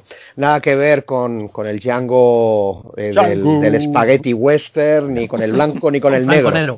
En este caso, pues es eh, la biografía, pero mm, eh, ciñéndose a la, a la etapa de, infancia y adolescencia de el grandísimo y mítico Django Reinhardt que pues eh, está catalogado pues, por los grandes melómanos pues probablemente como el mejor guitarrista de la historia de la música vale eh, Django eh, fue un gitano que nació en Bélgica y pues que enseguida estando en, en, un grupo de gitanos muy muy dedicados al, tema artístico, pues decide orientar su, carrera en, lo que es la, música. Y, te cuenta pues esos primeros años hasta lo que es desde el primer nacimiento, que es el que todos tenemos, al que pues se denomina el segundo nacimiento de, de Django Reinhardt, que es cuando sufre pues un, accidente en forma de incendio, donde su mano izquierda queda maltrecha, pues, quemada hasta, hasta, hasta dejar inutilizados tres de los dedos y cómo abandona el banjo que, requiere pues una rapidez de, dedos superior a la de la guitarra y comienza a partir de ahí pues una también historia de superación eh, acabando por convertirse en, el mejor guitarrista de jazz de la historia. Y, es muy muy muy bonito. De nuevo estamos en, una historia donde la, documentación previa que han hecho los, autores es tremenda eh, eh, te ponen, te sitúan la, historia con personajes reales en escenarios pues eh, fantásticamente dibujados en el entorno de, París y, en las salas de, jazz, las, las, más míticas de, del París de los, del principio del siglo XX. Y la pena es que te quedas con ganas de más, porque justo deja la historia cuando Django recupera pues eh, toda su habilidad utilizando dos dedos únicamente para tocar el, mástil y empieza a convertirse en el mito que finalmente fue. Y, es justo en ese inicio de esa historia donde los autores deciden dejarla y además eh, no tiene pinta que vayan a sacar un segundo álbum porque ellos mismos animan a otros autores a retomar la historia de Django porque ellos consideran que la que más les, les interesaba era, era esta. Eh, el guionista es español, Salva Rubio, y el dibujante es un dibujante fabuloso, francés, Ricard Efa. No sé si habéis tenido oportunidad de ver Django o si lo habéis conocido por El Soldado, que yo era el, otro, el otro álbum que tenía de este autor. Es una historia, en este caso, de, de la guerra de la guerra de secesión americana. Y eh, Django me llevó a descubrir el que yo quiero dedicarle un poquito más de, tiempo, que es el, álbum Monet, Nómada, de, la, de la Luz. Perdona, eh, eh, Pedro, ¿el soldado también es del mismo, del mismo autor?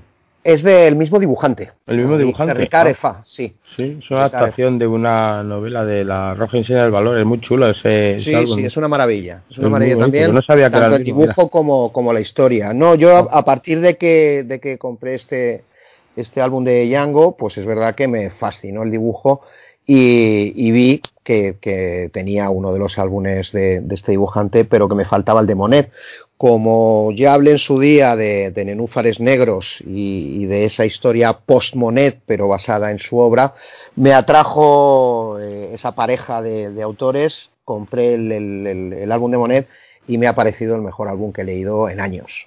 Eh, por lo que es el trabajo que tiene detrás. Eh, esto es un biopic, no, no vais a encontrar una historia diferente a la que podríais encontrar en, una buena biografía escrita de, Monet, pero lo que tiene aquí de, particular y de, fascinante es que los el autor, el dibujante, ha adaptado cada etapa de la historia al estilo pictórico tanto de Monet como de su entorno. Estamos hablando del de, maestro de Monet eh, o de gente como Renoir y, como, como, Manet.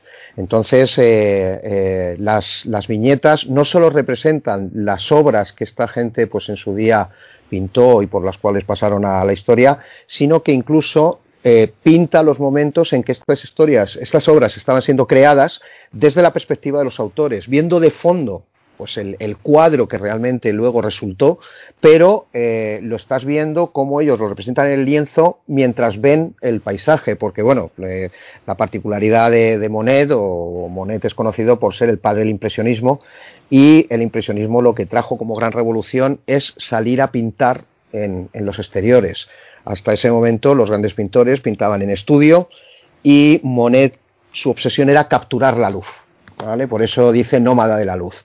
Eh, fue un estilo que de inicio, y, te lo cuenta de forma admirable la, obra, pues eh, fue rechazado, incomprendido. Eh, Monet, mm, pues como otros autores, vivió en la indigencia durante muchísimos años, viviendo de prestado, debiendo dinero a amigos, familiares, mecenas, teniendo una vida además muy dispersa, con, viviendo con, con, su mujer. Primero, luego con la amante, que, que era la mujer de, de, de, uno de sus mecenas. es una historia pues bastante bastante pues, eh, dramática, pero lo que tiene de precioso el libro, porque insisto, la historia al final yo entiendo que la podrás leer en cualquier biografía de, Monet, es el apartado gráfico que me parece un trabajazo tremendo. Tanto Yango como Monet eh, hay que destacar los extras a la altura de la obra porque te explican y te, enriquecen la historia que previamente has leído. Y una de las cosas, por ejemplo, que hace el álbum de Monet es representar los cuadros que de una forma o de otra, bien con la visión del propio cuadro o bien con la visión de la elaboración del cuadro, ¿vale?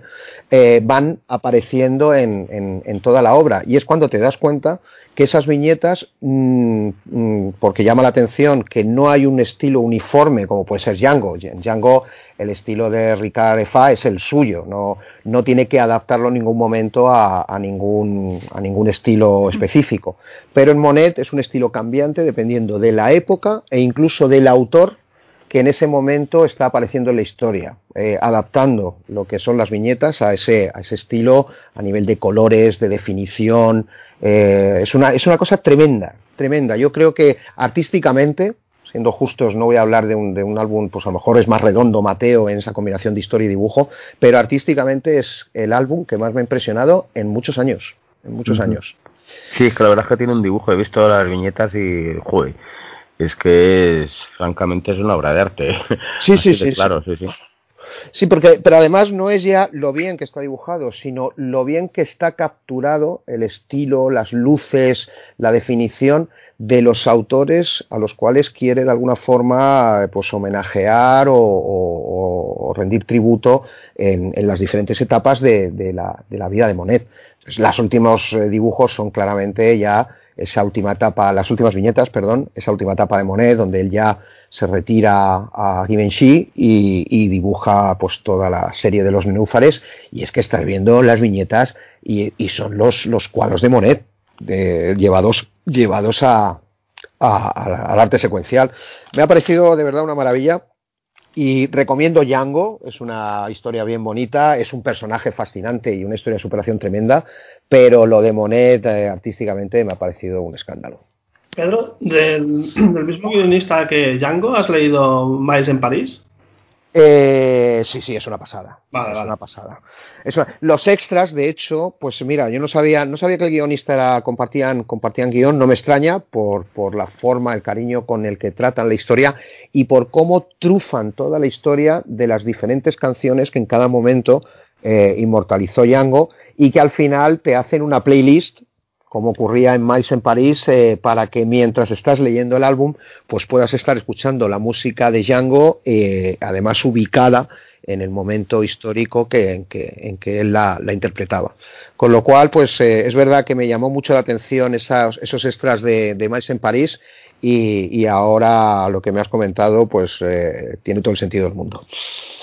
Y tengo que decir que a Django le daría ocho monetes, porque, insisto, me da mucha pena que deje la historia donde la deja y, es el único defecto que, realmente le saco, pero a Monet, y aunque solo fuera por el apartado gráfico, que la historia también es, está contada de maravilla, pero, pero el apartado gráfico merece los 10 monetes. Muy bien, y esto lo ha publicado hace poco en Norma Editorial. Norma eh, Tiene toda la obra Django y eh, Monet es del año 2018 la publicación y, es, es, conseguible. De hecho, me lo has conseguido tú posteriormente a, a Django. Muy bien. Que juego al despiste, como si fuera ahí, no lo supiera yo.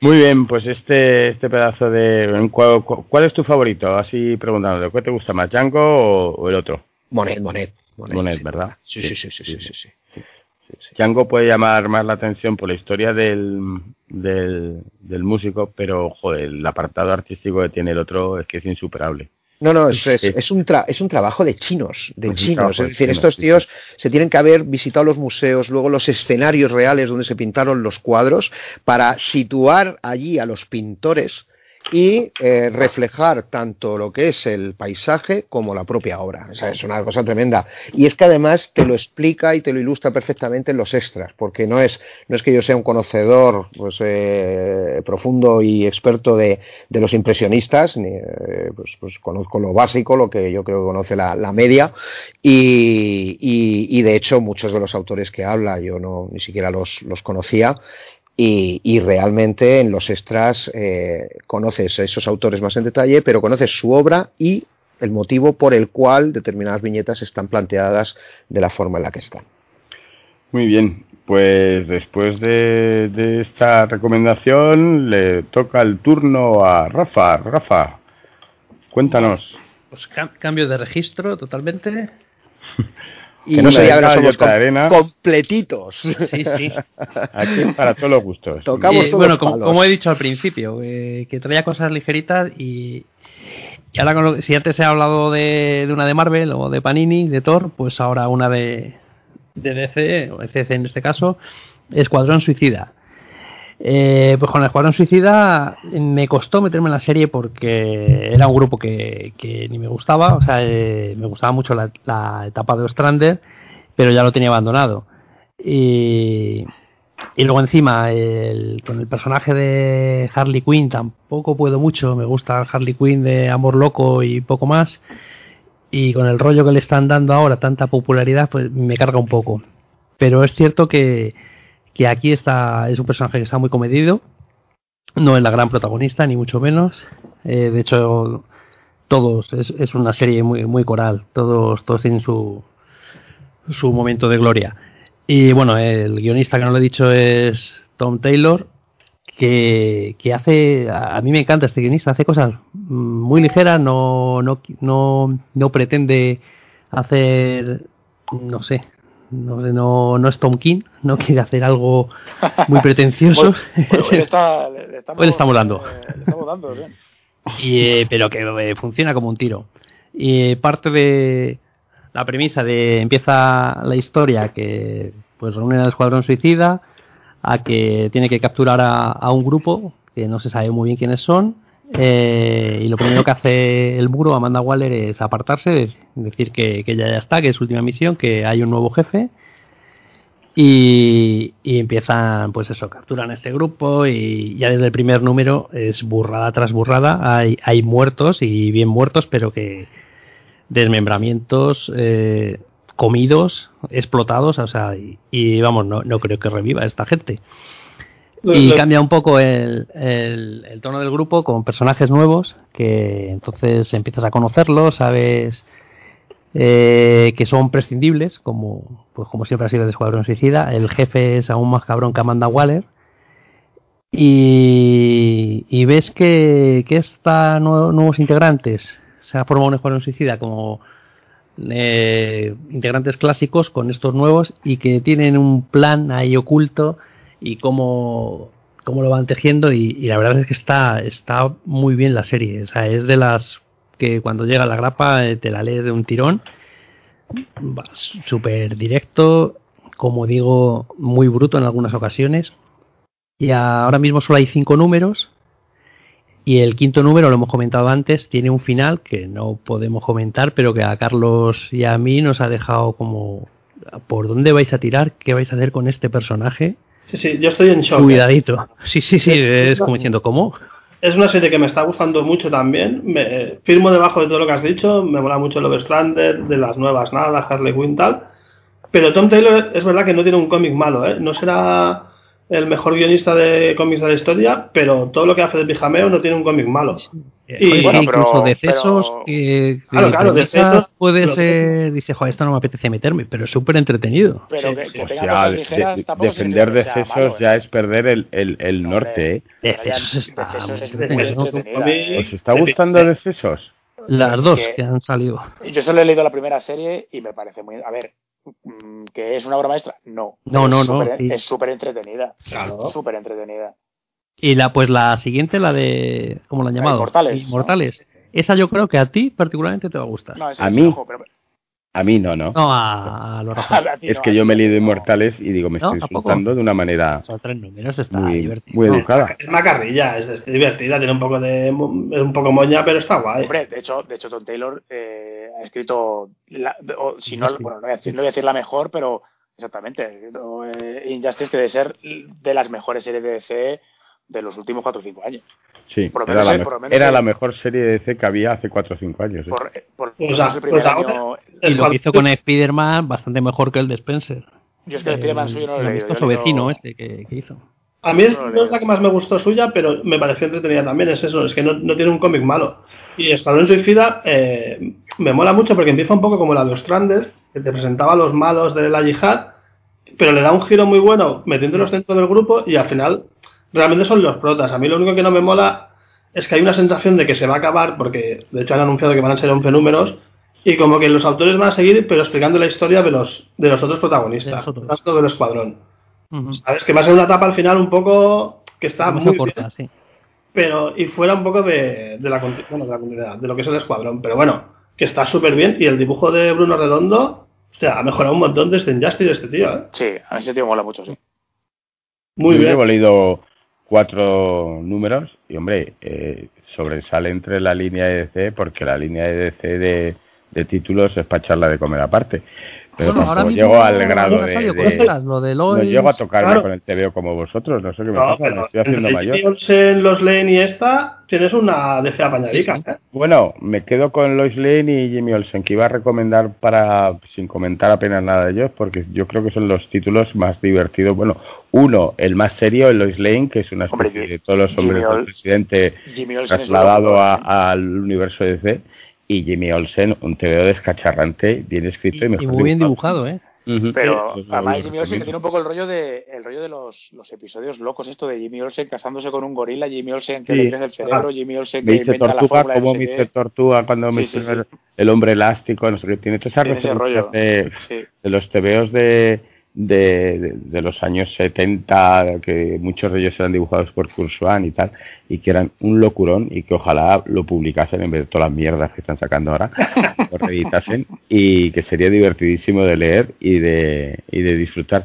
Y tiene ese tono, tiene ese tono porque, joder, se nota que se ha cogido estos esos tebeos y se los ha leído y ha dicho, hostia, macho, como pudieron, pudieron en su día contar semejantes historias de Jimmy Olsen casado con orangutanes mil y una veces. Oye, Me Raya, parece- ¿un- ¿un crowdfunding de, de- para esta serie sí que pagabas ahí o no? Hostia, yo hubiera sido feliz con que ya solo el Superman de Kurzwan, con las historias tan bizarras que cada vez que veo las portadas eh, me enloquezco. Hoy he visto una que era eh, Lois Lane convirtiéndose eh, en dictadora de una república bananera y quitándole los poderes a Superman. Y lo tenían dos mexicanos a- justiciados a cada lado cuidando, ¿verdad? El hombre diciendo, he perdido mis poderes. Y la otra justificaba, claro, es que ahora soy dictadora de esta república, tal, no sé qué. Digo, mira, y uniforme militar pseudonazi. O sea, que más eh? de, de Rick and Morty, ¿eh? Sí, sí, vamos, es que eso... Como ida de olla, ¿no? Eso merecería un tochal. Y encima, pero con la traducción de Novaro, que ya sería ya... Oh, es que se me ya la traducción Bruno, mexicana. Ta- bueno, Bruno bueno, Tapia. ¿no? Para que salga ahí a tope. Hombre, que- Lois Lane de dictadora de una república de estas... eh, Yo no sé si os acordáis que en un momento Planeta publicó el, el- el- en un tomo los, los comic books en los que se había basado Grant Morrison de Batman. Sí, el, el Black Case este, sí. Ese, y era, era una delicia. La gente en su día no lo entendió, pero yo creo que hoy en día sí que Hombre, está preparada para leer. salía el, el Batman este de los trajes multicolores, el Batman Zebra, el de Sí, digo que no lo entendió porque pedí un cerro, eh, me vine arriba y digo, "Jo, esto tío, ¿cómo no se lo van a llevar? Y pedí un cerro y me los copié con la patatas. gente, pero- la gente lo aprecia. no digo, aprecia no estáis preparados para este tipo de cómics. Oye, si, si te queda alguno, hablamos, ¿eh? Que va, que va, si al final lo, lo- lo liquidé pues, ahí como, como pude, pero, pero vamos, es que merecería una edición, pero de estas que hace DC de, de con estuche mm, que lo guarda ahí, de edición limitada que dicen y luego sacan otra más. O sea, es una edición especial hecha por SC, de estas eh, lo merece, lo merece. Si me estáis oyendo SC, si hay vida más allá de vuestra editorial, publicarlo, por Dios. Hay que echar la primitiva y hacerse millonario y montar una editorial. Sí, sí, Y para... sacar, y sacar estos cómics que nadie va a sacar nunca.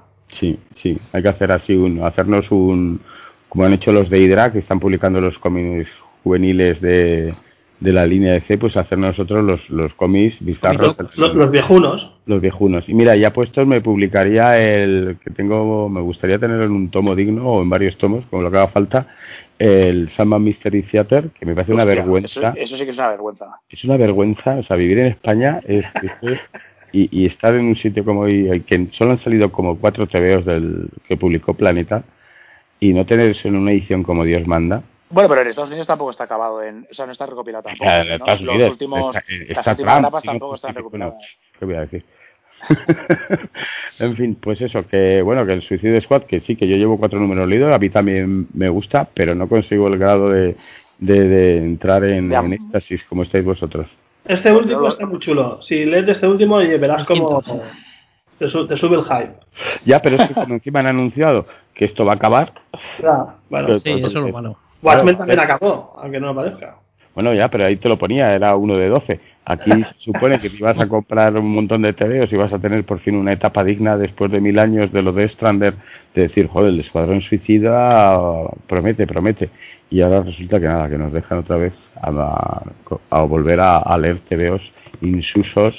No, pero si, luego, si luego siguen con esos personajes en otra serie, pues bueno, pues eso que hemos ganado ya. Sí, eso que nos llevamos para el cuerpo. En fin. Bueno, ¿qué le dais al la misma puntos, a mismos monos al, al No, yo le doy un un 7. Joder, estamos que damos las notas altas, pero vamos, venga, un 7. Hombre, yo voy a darle un 8, ¿eh? Hostia. En estás. 8 monos suicidas ahí, saltando en el helicóptero. Estáis que os feliz, ¿eh? Yo le doy un 6 monos. Pues está bien, coño, está bien. Está bien no, no, todo puede ser dieces. Claro. Sí, sí. No, hombre, la verdad que es muy entretenida, ¿eh? Y, y, Pedro no le da más que con un palo a. Con un palo. Yo es bueno, que esto pues no, no, esto no lo trabajas tú nada. No, no lo he trabajado. No Pues, lo he pues mira, ahí. Yo, yo por, por decir algo adyacente, pues eh, me compré y me pareció un milagro me lo comprara, pero bueno, al final me ha gustado porque el tío dibuja las pavas, que, que, que es tremendo. Eh, esta serie de, de CC es la Black Serie de, de Harley Quinn, en Ah. la que habla de, de cómo ella pues eh, conoce al, al Joker y se enamora de él, y está dibujado por el tipo este que es... El eh, Stefan. Sanji, este, ¿no? Sí, el Stefan Sanji. Sí, sí, sí, A que este pareció, me pareció terrorífico eso, ¿eh? Bueno, pero es que dibuja a las tías de una manera tremenda. Poco, el dibujo me pareció fatal. Bueno, bueno, bueno, bueno, Pedro, léete el Escuadrón Suicida, anda. No, no, no, no. es no, no. espionaje, si te lo vendo como haces tú, pues es espionaje, guerra, traiciones, giros, Claro. Y la prota se llama Osita. Sí, un tiburón, un tiburón que va comiendo gente. Ah, más. el primer número con el tiburón es genial. Sí, sí, sí. Hay, hay Art Edition. Lo están preparando, yo creo. pero, pero para Pedro. está haciendo uno para Pedro. Eso, En un un universo alternativo, sí. Eh, yo creo, creo que, que, que me, me- me metisteis eh, por la puerta grande en el mundo DC con, con Darwin Quick, Cook y, y su New Frontier y, y lo- la pena es que por debajo de eso ya, Ya, no me las puertas se te han hecho pequeñas. Claro, te pasa a con Watchmen, ¿no? Que, que ya después de eso nada, nada es igual en, en DC. Así que no, en este, en este me daremos. Pero me ha parecido fascinante todo lo que habéis contado, ¿eh? Cuando lo saque Fefe en un tomo, que será el día después que acabe de salir en grapa, que Ryan te lo enchufe, que ni te das cuenta, te lo lees y te pasas un buen rato. Sabe, sabe Ryan que le, me cuesta, me cuesta. No le veo yo, ¿eh? Como Que público. sí, que tú te lo ¿eh? enchufas ahí y haremos otro Pero- programa. Como sea de aquí un año, haremos otro programa y Pedro dirá, oye, el Escuadrón Suicida ese me lo leí bien, ¿eh? Cañero. Bien, bien, bien. Oye, no, no, digo, no digo que de este agua no beberé, ni este hijo es mío, porque lo segundo ya me ha pasado y no puede ser.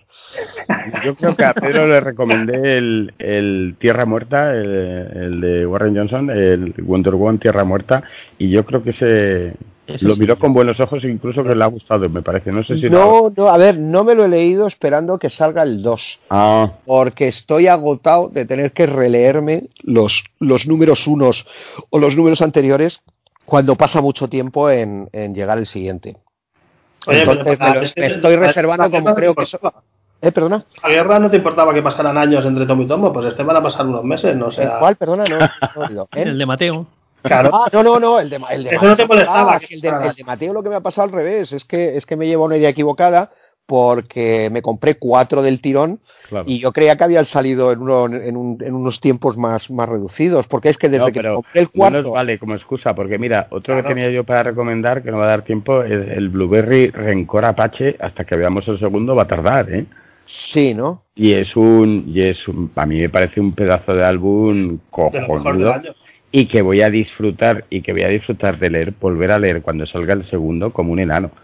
Entonces, pues a estas cosas hay que darles ahí un oportunidad. A Wonder Woman, léetelo el primero, disfrútalo y cuando venga el segundo y si te apetece otra vez, es que, Además, es, que es, eh, buena obra. Eh, tengo que decir que Rubín lo considera una, una obra tremendamente redonda.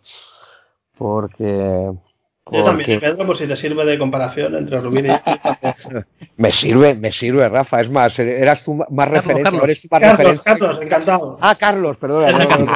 No, no, tenéis las voces parecidas o hacía mucho que no soía. Rubín bebe mucho de, de Warren Johnson. ¿eh? A ver, no sé, no sé quién empezó antes. Me gusta, me gusta más Rubín. Que, me gusta más Rubín, que Warren. Antes. Tengo que decir, ¿eh? Bastante más sobre todo el último Rubín, el, el de, mira, pues no, no va a entrar en las recomendaciones, pero así la cuelo de Rondón muy rápidamente, que el, el este, ay, lo diré, Éter, Éter de Rubín, me parece un pedazo de obra, señores. es, un, gran dibujante y... Pero, y, el, y el guion es fabuloso. De verdad que es una obra redonda la de, la de Éter. Redonda. Y además un, un colorista, pero sí, sí, sí, y, Rubín cada día está mejor. Estoy deseando ver lo siguiente que, saque porque el tipo está, está cada día mm, evolucionando de una manera súper interesante. Bueno, de hecho, de hecho para el año que viene, no sé si el año viene o el siguiente, eh, principio saca o sea, una nueva novela gráfica suya. Sí, lo sé, lo un producto ya suyo. Sí, juego, a ver qué tal. Sí. Eso es como Paco Roca, todos los años hace un... y además debo decir que es muy cocinillas. No, además es cocinilla. A raíz de que, de que empecé a seguirle en Instagram, me sorprendió porque, porque simultánea, sobre todo hace hincapié o, o, abundan las entradas dedicadas al cómic, tanto lo que lee como lo que dibuja, pero de vez en cuando cuela recetas y el tío no la toca también, ¿eh? la toca en la cocina, no a mi nivel, pero yo también no dibujo como él, así que en eso estamos empatados en, en el global de talento estamos empatados. No sabía yo que era cocinilla, yo sabía que le daba al drinking, por lo que comentan, que era más lo, último que de, de, de, bebidas. Lo último que me pensaba hoy es que Pedro recomendara el Instagram de Rubín para saber qué cocinaba, ¿sabes? sí, sí. A ver, la verdad es que me ha convencido muchísimo este autor, lo he conocido también de forma tardía y, realmente pues, en muy poco tiempo me he comprado todo y me he leído todo lo de, lo de Rubín y no sé, me, parece un, estilo suyo fascinante. Eh, pero pero lo que me sorprendió mucho es que a partir de que de pronto empecé a leerlo, a seguirlo en Instagram, me, me colaba entre de cada cinco entradas una eh, es de cocina, pero además de lo que cocina él en casa. Y, no, el tío tiene, tiene inquietud, tiene inquietud. Yo le daría unas cuantas lecciones, igual que él me daría a mí de dibujo, pero, pero por lo menos se le ven muchas posibilidades. Si evoluciona igual que, que de cocinero como dibujante, en unos años tiene estrellas Michelin. Muy bien, muy bien. Bueno, pues eh, Larazot, cuéntanos que nos traes otro cómic patrio, ¿no? Pues yo voy a traer otra, otra cosa ligerita. y Creo, creo que, sé cuál vas a decir por la pista que has dado antes del víbora. pues sí, no tiene pérdida. Eh, voy a recomendar la recopilación que ha hecho la cúpula de, del ángel, ¿no? Del angelito de, de Iron. que, que es un cómic que me retrata un poco a la infancia, pues yo recuerdo haberlo leído seriado en el, en el Víbora que compraba mi padre y claro, no sé cuántos años tendría yo, pero de luego lo flipaba, ¿no? Porque si hay algo que tiene el ángel de Iron es que es un cómic que, es, yo creo es el, el nihilismo llevado a, la expresión gráfica, porque es un cómic que solo tiene eh, violencia y desfase. O sea, así como el víbora tenía su componente de violencia y, sexo, ¿no? sacarte unas tetillas para, pues para llamar la atención y un poco romper en la época y demás, el, este ángel de Iron es un tío que es un absoluto sociópata, psicópata y descerebrado, hijo de un de un policía también pasado de rosca y con un hermano politoxicómano y que además no tiene ni oficio ni beneficio ni mayor intención que hacer daño por hacer daño. Y la verdad es que es una obra que a ver, eh, no vamos a llamar equívoco tampoco, esto no es una, obra maestra ni se le parece, pero a mí me parece súper entretenida. Me parece que este tío tenía un, un estilo de dibujo eh, en su momento muy diferente de todo lo que había en el, en el cómic patrio y con un dinamismo y un rollo cartoon desfasado muy a tener en cuenta. O sea, todas las escenas de acción que tiene, eh, que son muchas, yo creo que están narradas de, de lujo y es una pena que el tipo pues yo no sé si es que no os aburrió del cómic o no le darían más trabajo o no encontraría proyectos que le interesaran, pero no ha tenido una carrera mucho más mucho más larga y lo curioso es cuando en el propio eh, tomo este te lo te lo cuentan, el tío ha acabado de, tatuador en un pequeño pueblo, pues no me acuerdo ahora mismo si es en, creo que es en Alemania, en un pequeño pueblo alemán o finlandés o por ahí, por el norte, y que ha montado su estudio de tatuaje y lo va de puta madre. Me, me metí en su Instagram por cotillar y la verdad es que el tío como tatuador es, es la hostia también. Y yo el cómic este, a ver, mm, no es caro, me te da una lectura entretenida. Pues mira, si tienes un, si te sobran unos eurillos y te apetece gastártelos, yo los pillaría.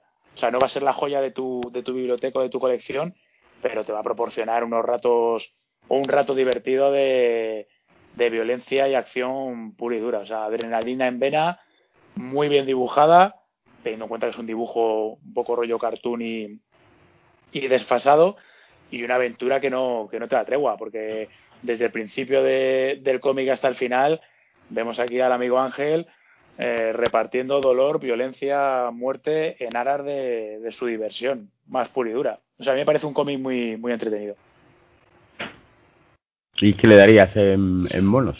Pues yo le daría un 6, porque la cosas el, el dibujo está muy bien, pero el guion es el guion es lo que es. O sea, el guion es un, un mata, mata, mata sin ningún tipo de, de mayor recorrido. Por eso digo que yo lo veo como un, como un entretenimiento. De, te apetece leer algo ligero que no te vaya ni a aportar nada, pero tampoco te vaya a recurrir o te, vaya a exigir un, un, eh, un, cierto esfuerzo mental, pues mira, dale un tiento a esto y más si encima, como ha sido mi caso, lo leíste en su momento, si no completo, pero bastante seriado en el víbora, pues encima te juega el, el factor nostalgia, juega en casa y, y le da un puntito extra, ¿no? Y sobre todo porque además no había ninguna recopilación, que yo sepa, creo que no había ninguna recopilación. No, no se había, no se había recopilado, de verdad es una pena, porque es un, cómic bastante divertido, entretenido meramente. El dibujo no está nada mal tampoco y, y súper digerible. Y lo han sacado ahora en un paperback así, bueno, lo que llaman los yankees un paper, es un tomo en tapa blanda. No está mal de precio y te garantiza horas de burradas, un par de horas de, eh... lectura de una hora de burrada, con, vamos, continua muy desfasado. Sí, pues yo ese también le, le, doy un 6. Yo creo, eh, para mí es más divertido que el Escuadrón Suicida.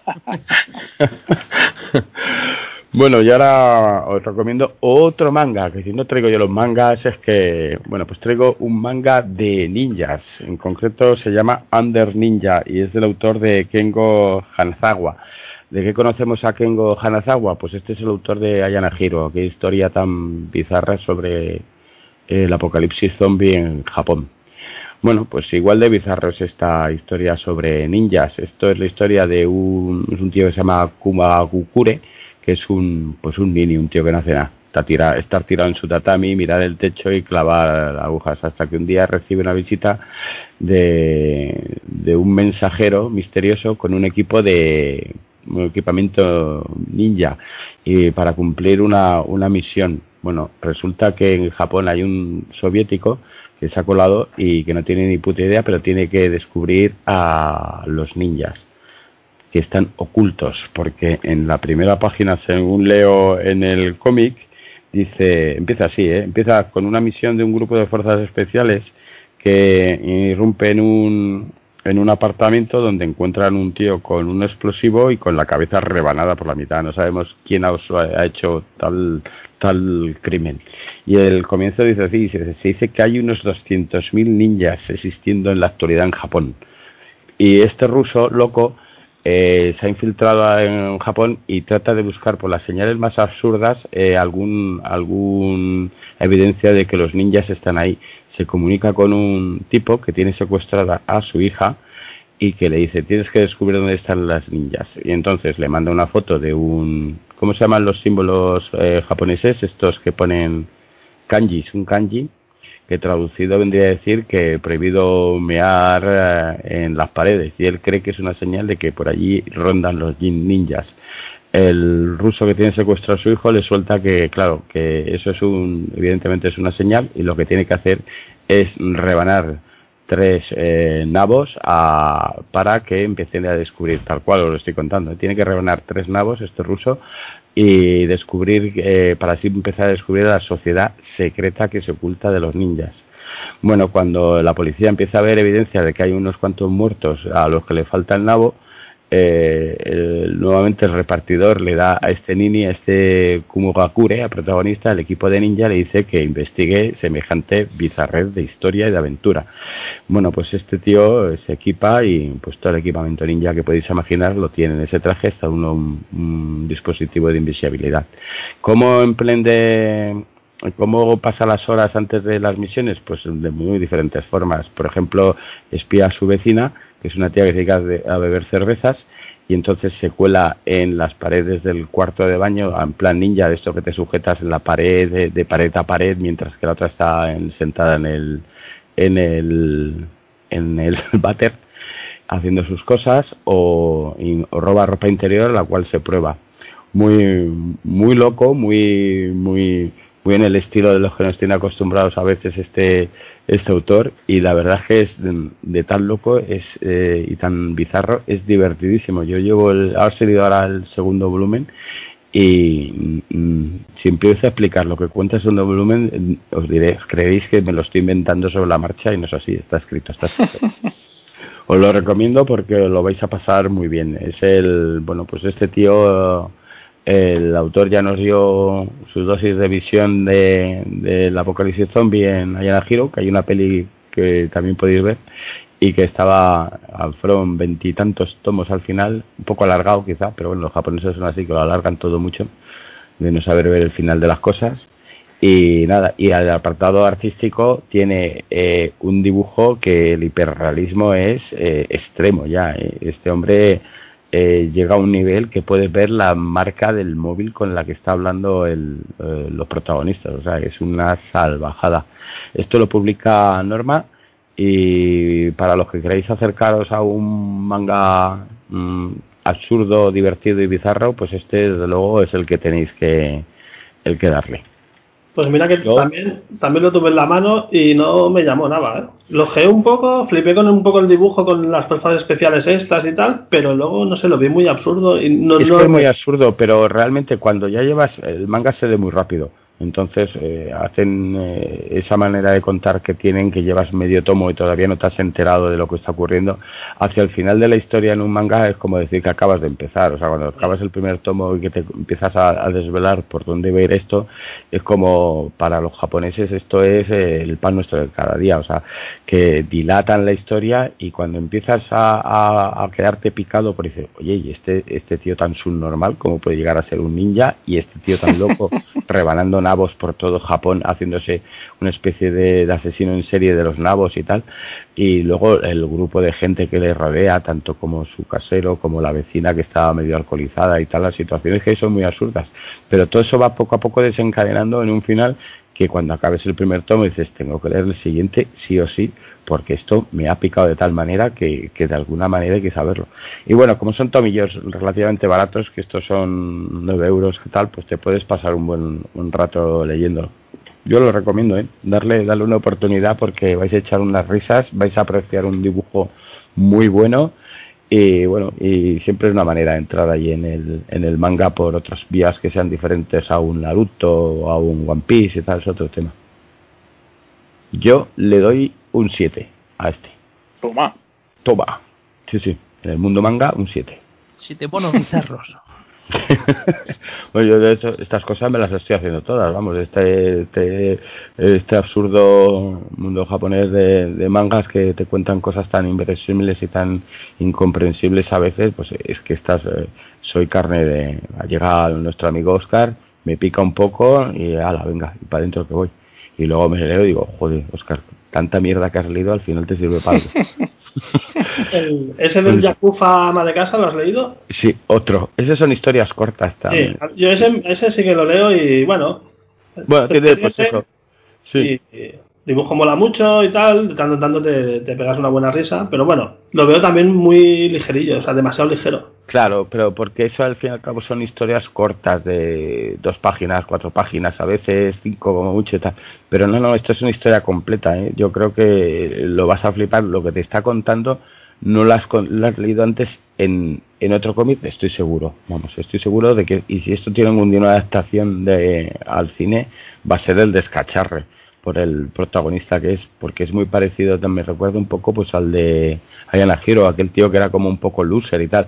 Aquí tenemos un tío que se dedica a tocarse los cojones todos los días tirados en el tatami. Lo, lo, único que hace es mirar el techo y, y colarse para en la nevera de, de, la vecina para robarle comida o por, sus bragas.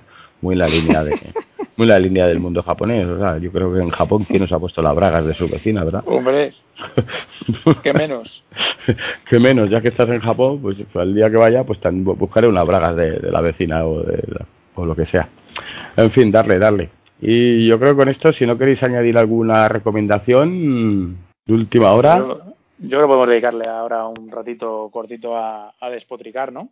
Sí, eh, opiniones y, y, despotriques. Empezamos nuestra última sección. Venga, pues donde... saca, saca, tu, saca tu odio.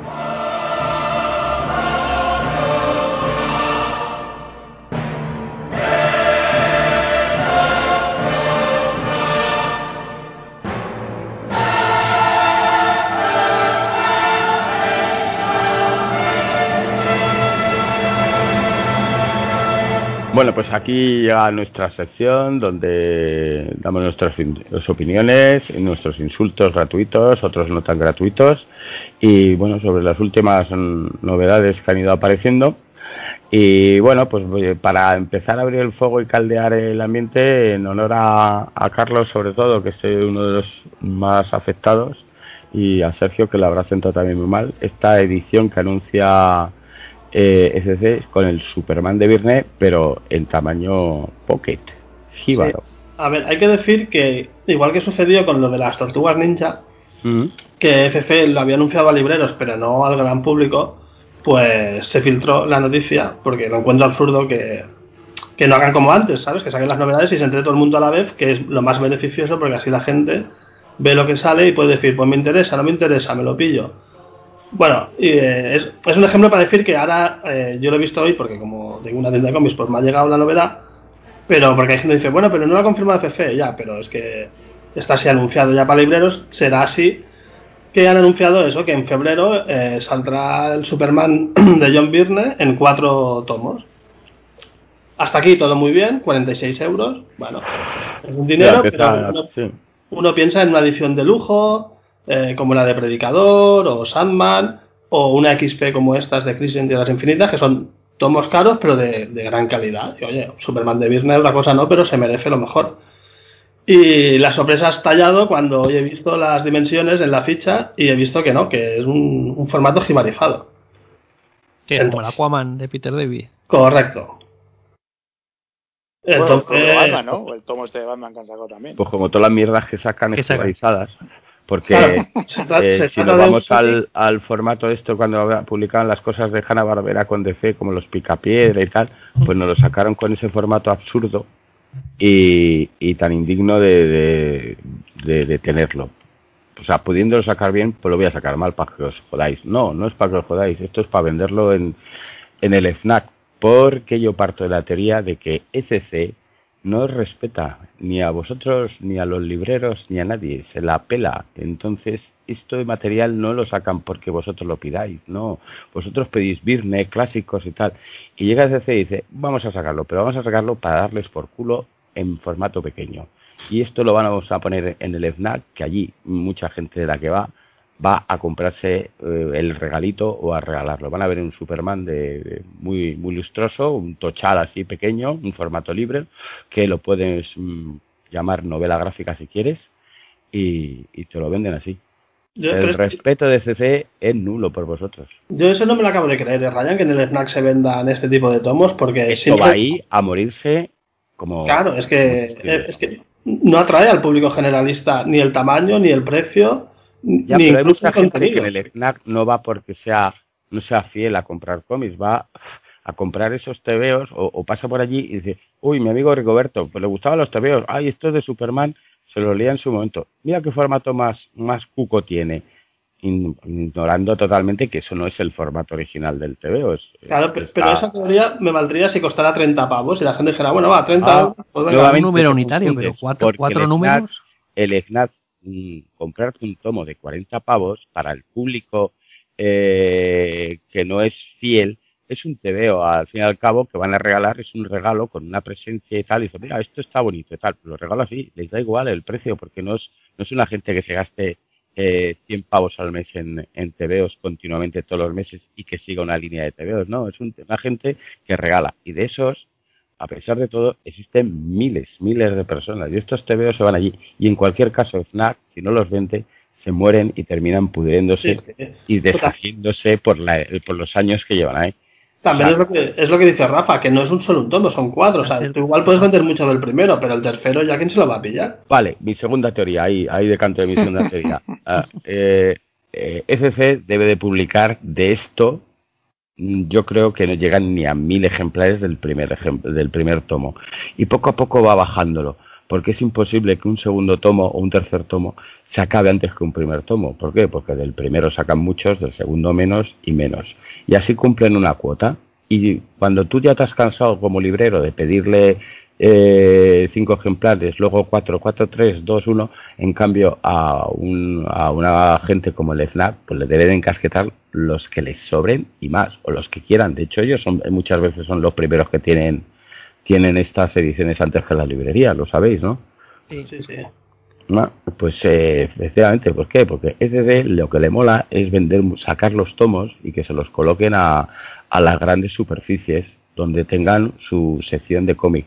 Los libreros les importamos tres cojones, como se ha demostrado muchas veces cuando han sacado crowdfunding y mierdas de estas, que es como, mira, me paso por el forro la opinión de vosotros y se lo voy a vender primero al que me va a pagar la edición. Voy a hacer un crowdfunding con las cosas de que voy a ver cuántos tengo. Venga, ya. Y ahora voy a sacarlo para las librerías, para que me lo compran las librerías y el resto de, la gente. Que no, que no tienen respeto, si es que es así.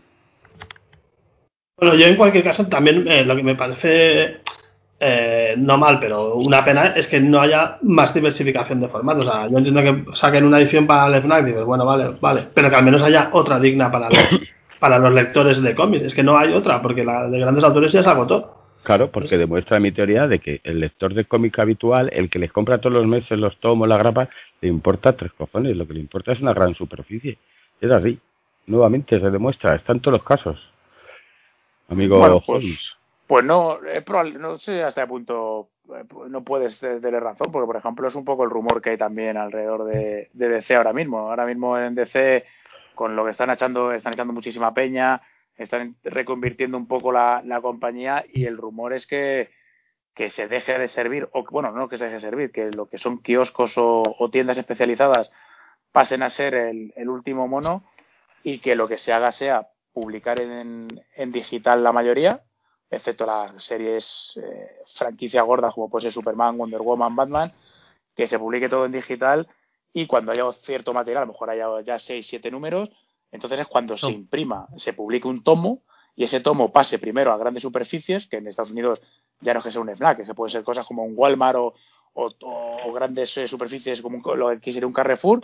Pues se lo venden en un Tesará, si es que da igual. exactamente, exactamente. Grandes superficies de, máxima distribución, luego eh, a tiendas ya más especializadas y por último kioscos y demás. Es decir, que que eso es el rumor que hay, que de ahí a que se haga, pues no, no lo sé. No lo sé si se cumplirá, pero vamos, antes lo decía Rafa, eh, acabamos de terminar los álbumes estos de Question en este formato más grande y dentro de nada sale un tomo recopilándolo todo.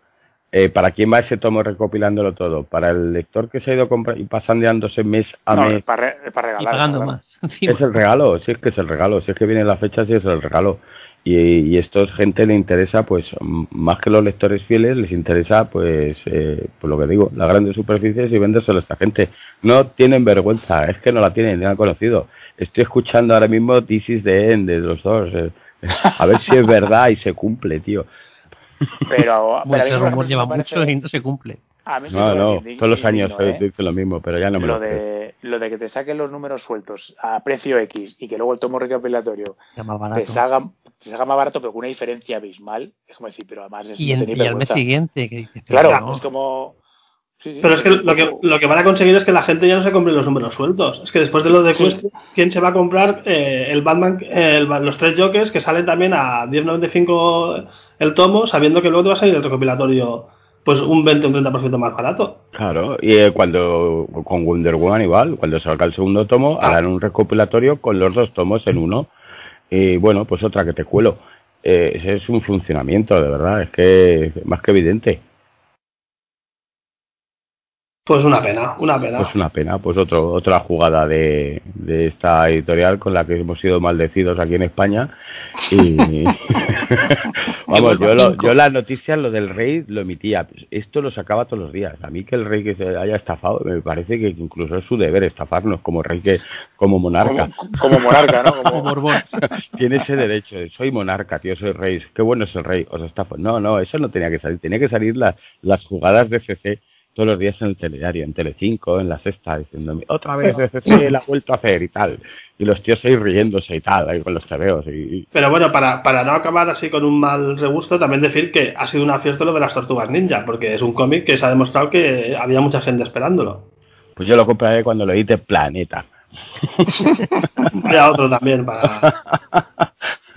sí, también Planeta, joder. Eh, echamos en falta Planeta pero la antigua Planeta, no la, no la que hay ahora, la antigua Planeta, esa que publicaba. no, no, a Planeta cuando publicaba, sí, cuando dejó de ser Forum y publicó tal, y empezaba a sacar pues ah. los tochales aquellos de, de Starman, todas esas colecciones que había por ahí.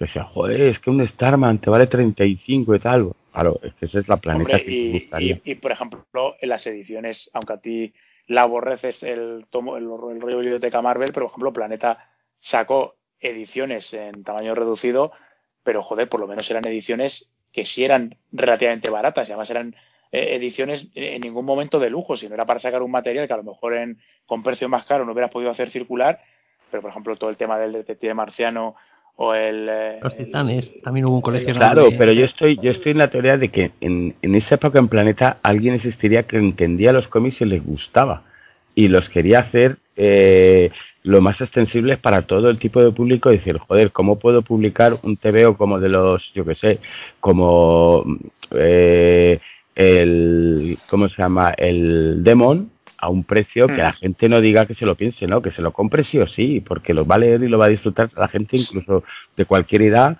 y a un precio asequible, claro, han llegado sí, pero, pero acuérdate cuando hablamos también con, con, Clemente en su momento, hablando de este tema de Biblioteca Marvel, que era el primero que decía que él estaría encantado de sacarlo, pero que la gente tampoco lo quiere. Yo creo que eso también es un poco cierto. Cuando tú te pones a ver fotos, que la peña sube, ya sea Facebook, Twitter o lo que sea, de sus colecciones, tú al final lo que ves son, son eh, los cantos de los tochales uno detrás de otro, que hace súper bonito la colección, y la mayoría de ellos incluso está retractilado. Es decir, pero, yo creo que, ya, que ya la gente no compra por leer o por disfrutar. O sea, la gente ahora mismo compra porque yo creo que mucho de ese material ya se lo han leído y realmente no se lo van a volver a releer sino lo que lo quieren es para tener luciendo. Entonces, pues, eh, ya una edición barata como podía ser, pues eso, unos unos Vengadores en blanco y negro, porque el, material original o inicial puede ser más flojo, o haber sacado Demon, por lo que dices tú, venga, pues vamos a sacar Demon en, una edición más barata, un poco más cutrecilla, no, pues que la gente ya no quiere eso, la gente ya quiere, pues ya sea para regalar o para lucir, quiere algo de, de cierta enjundia. Yo tengo el, mira, de los pocos me he comprado eh, jibarizado, porque lo tengo así o no lo tengo, es este de iZombie, el de Michael Red. Sí, sí. Eh, de verdad que eso lo han puesto, eso lo han puesto para venderlo en, grandes superficies, tío, porque están vendiendo la, te están vendiendo la serie de televisión ahí. Pero eh, ¿no, es, ¿no es incongruente el, sacar para regalo esas mierdecillas en lugar de sacar una, una, una edición de lujo como las que pues estamos hartos de ver en Francia o en Estados Unidos, es decir, para regalo, es decir, mal, mal concepto tienen de la amistad o de la familiaridad estos tipos cuando me obliguen a, regalar esa mierda a alguien que no, porque aparentemente para el para el que no es fan del que no es conocedor de los cómics y lo compra como regalo, esa edición es perfecta porque es tipo libro, es lo que él le viene a la mente como una novela gráfica, aunque sea Yo, siguiendo entonces ese criterio, lo que voy a hacer regalar es cómics en ebook. A partir de ahora, ya para tocar los huevos y todo.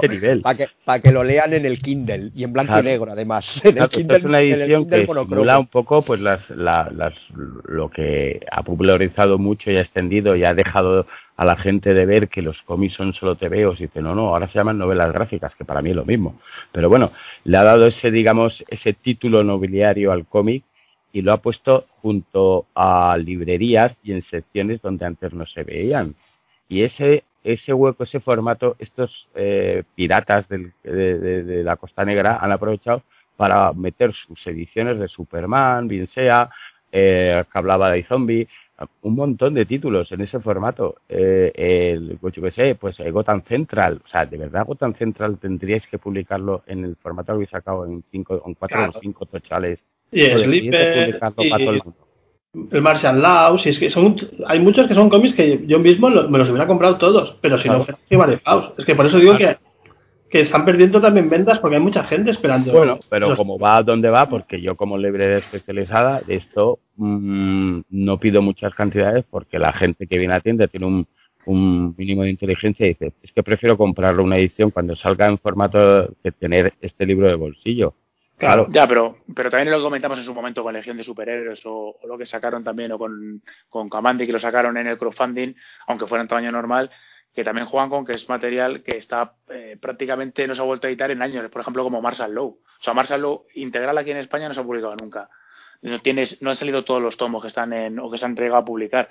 Y la última edición, que puede tener 15 años, 10 años. Entonces yo creo que juegan con ese rollo de que la gente es la única manera de conseguirlo. Y es una pena.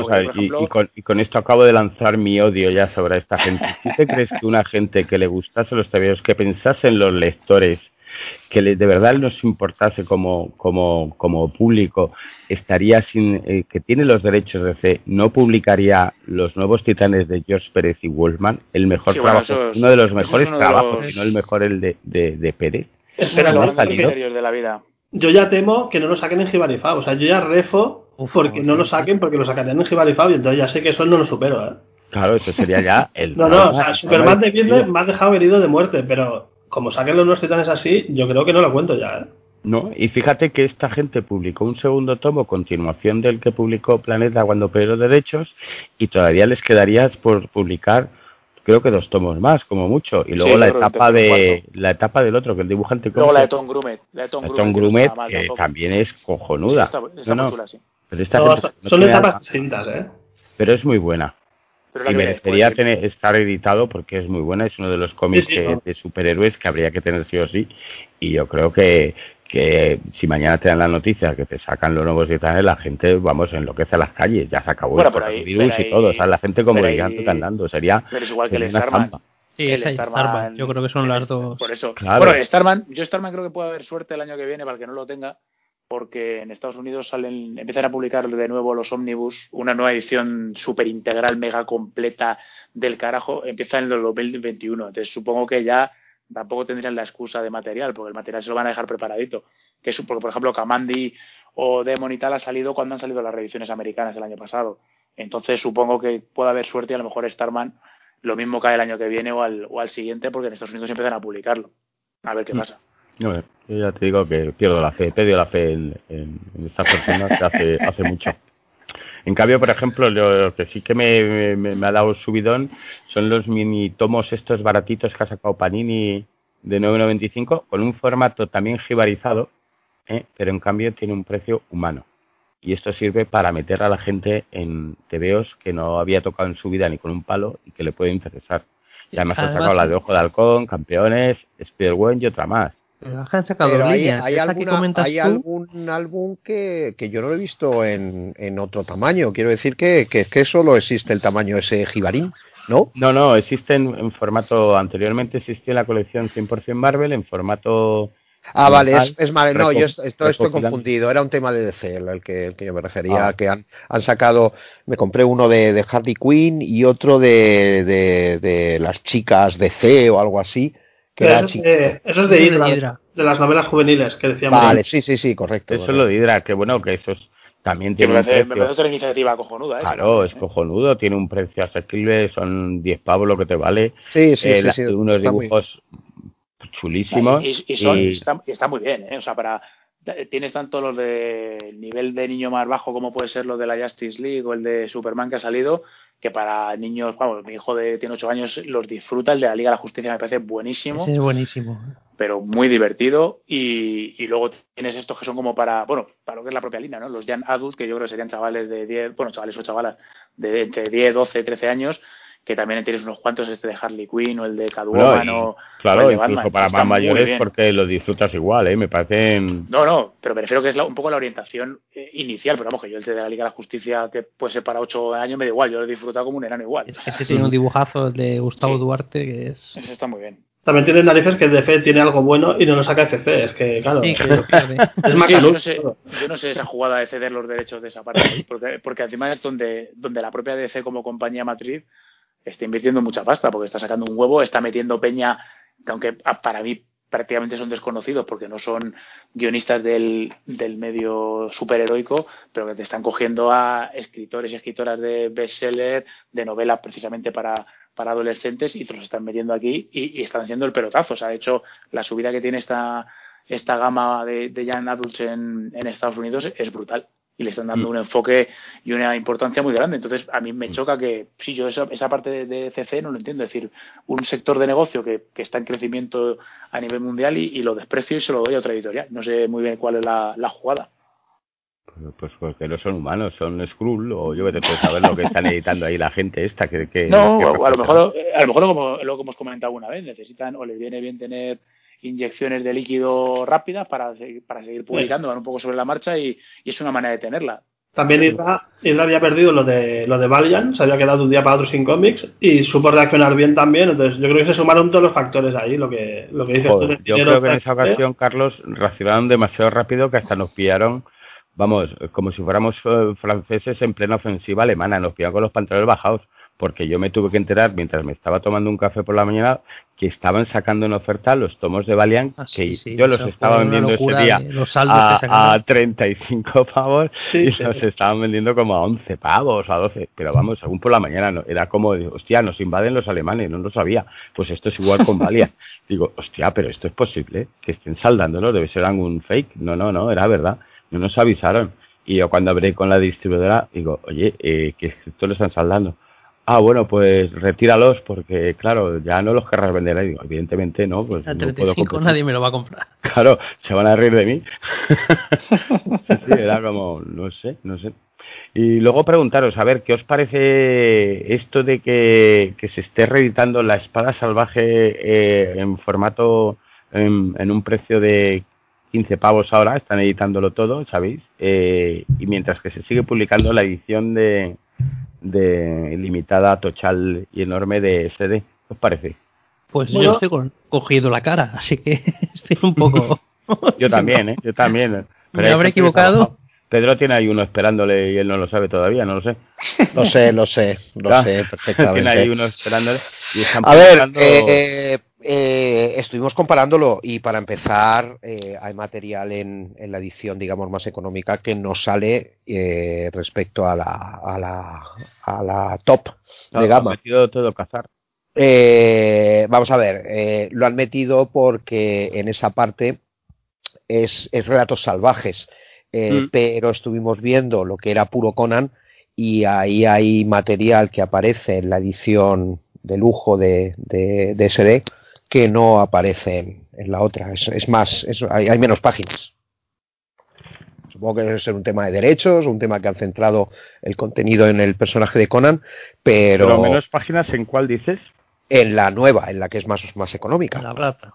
Mm, bueno, la, de la nueva en la, en la etapa de, por ejemplo, en la etapa de cazar está completa que en la otra no. Aquí han metido hasta el magazine de cazar. Yo, O sea que yo que, que esto la económica por tiene más, momento. y no por cazar, como dice el mismo, el mismo título de la colección, eh, estuvimos comparando y había menos material específico de Conan en, en la edición. Es decir, era más fidedigno eh, respecto a la espada salvaje, lo que estaba sacando SD, que lo que está sacando ahora mismo eh, Panini.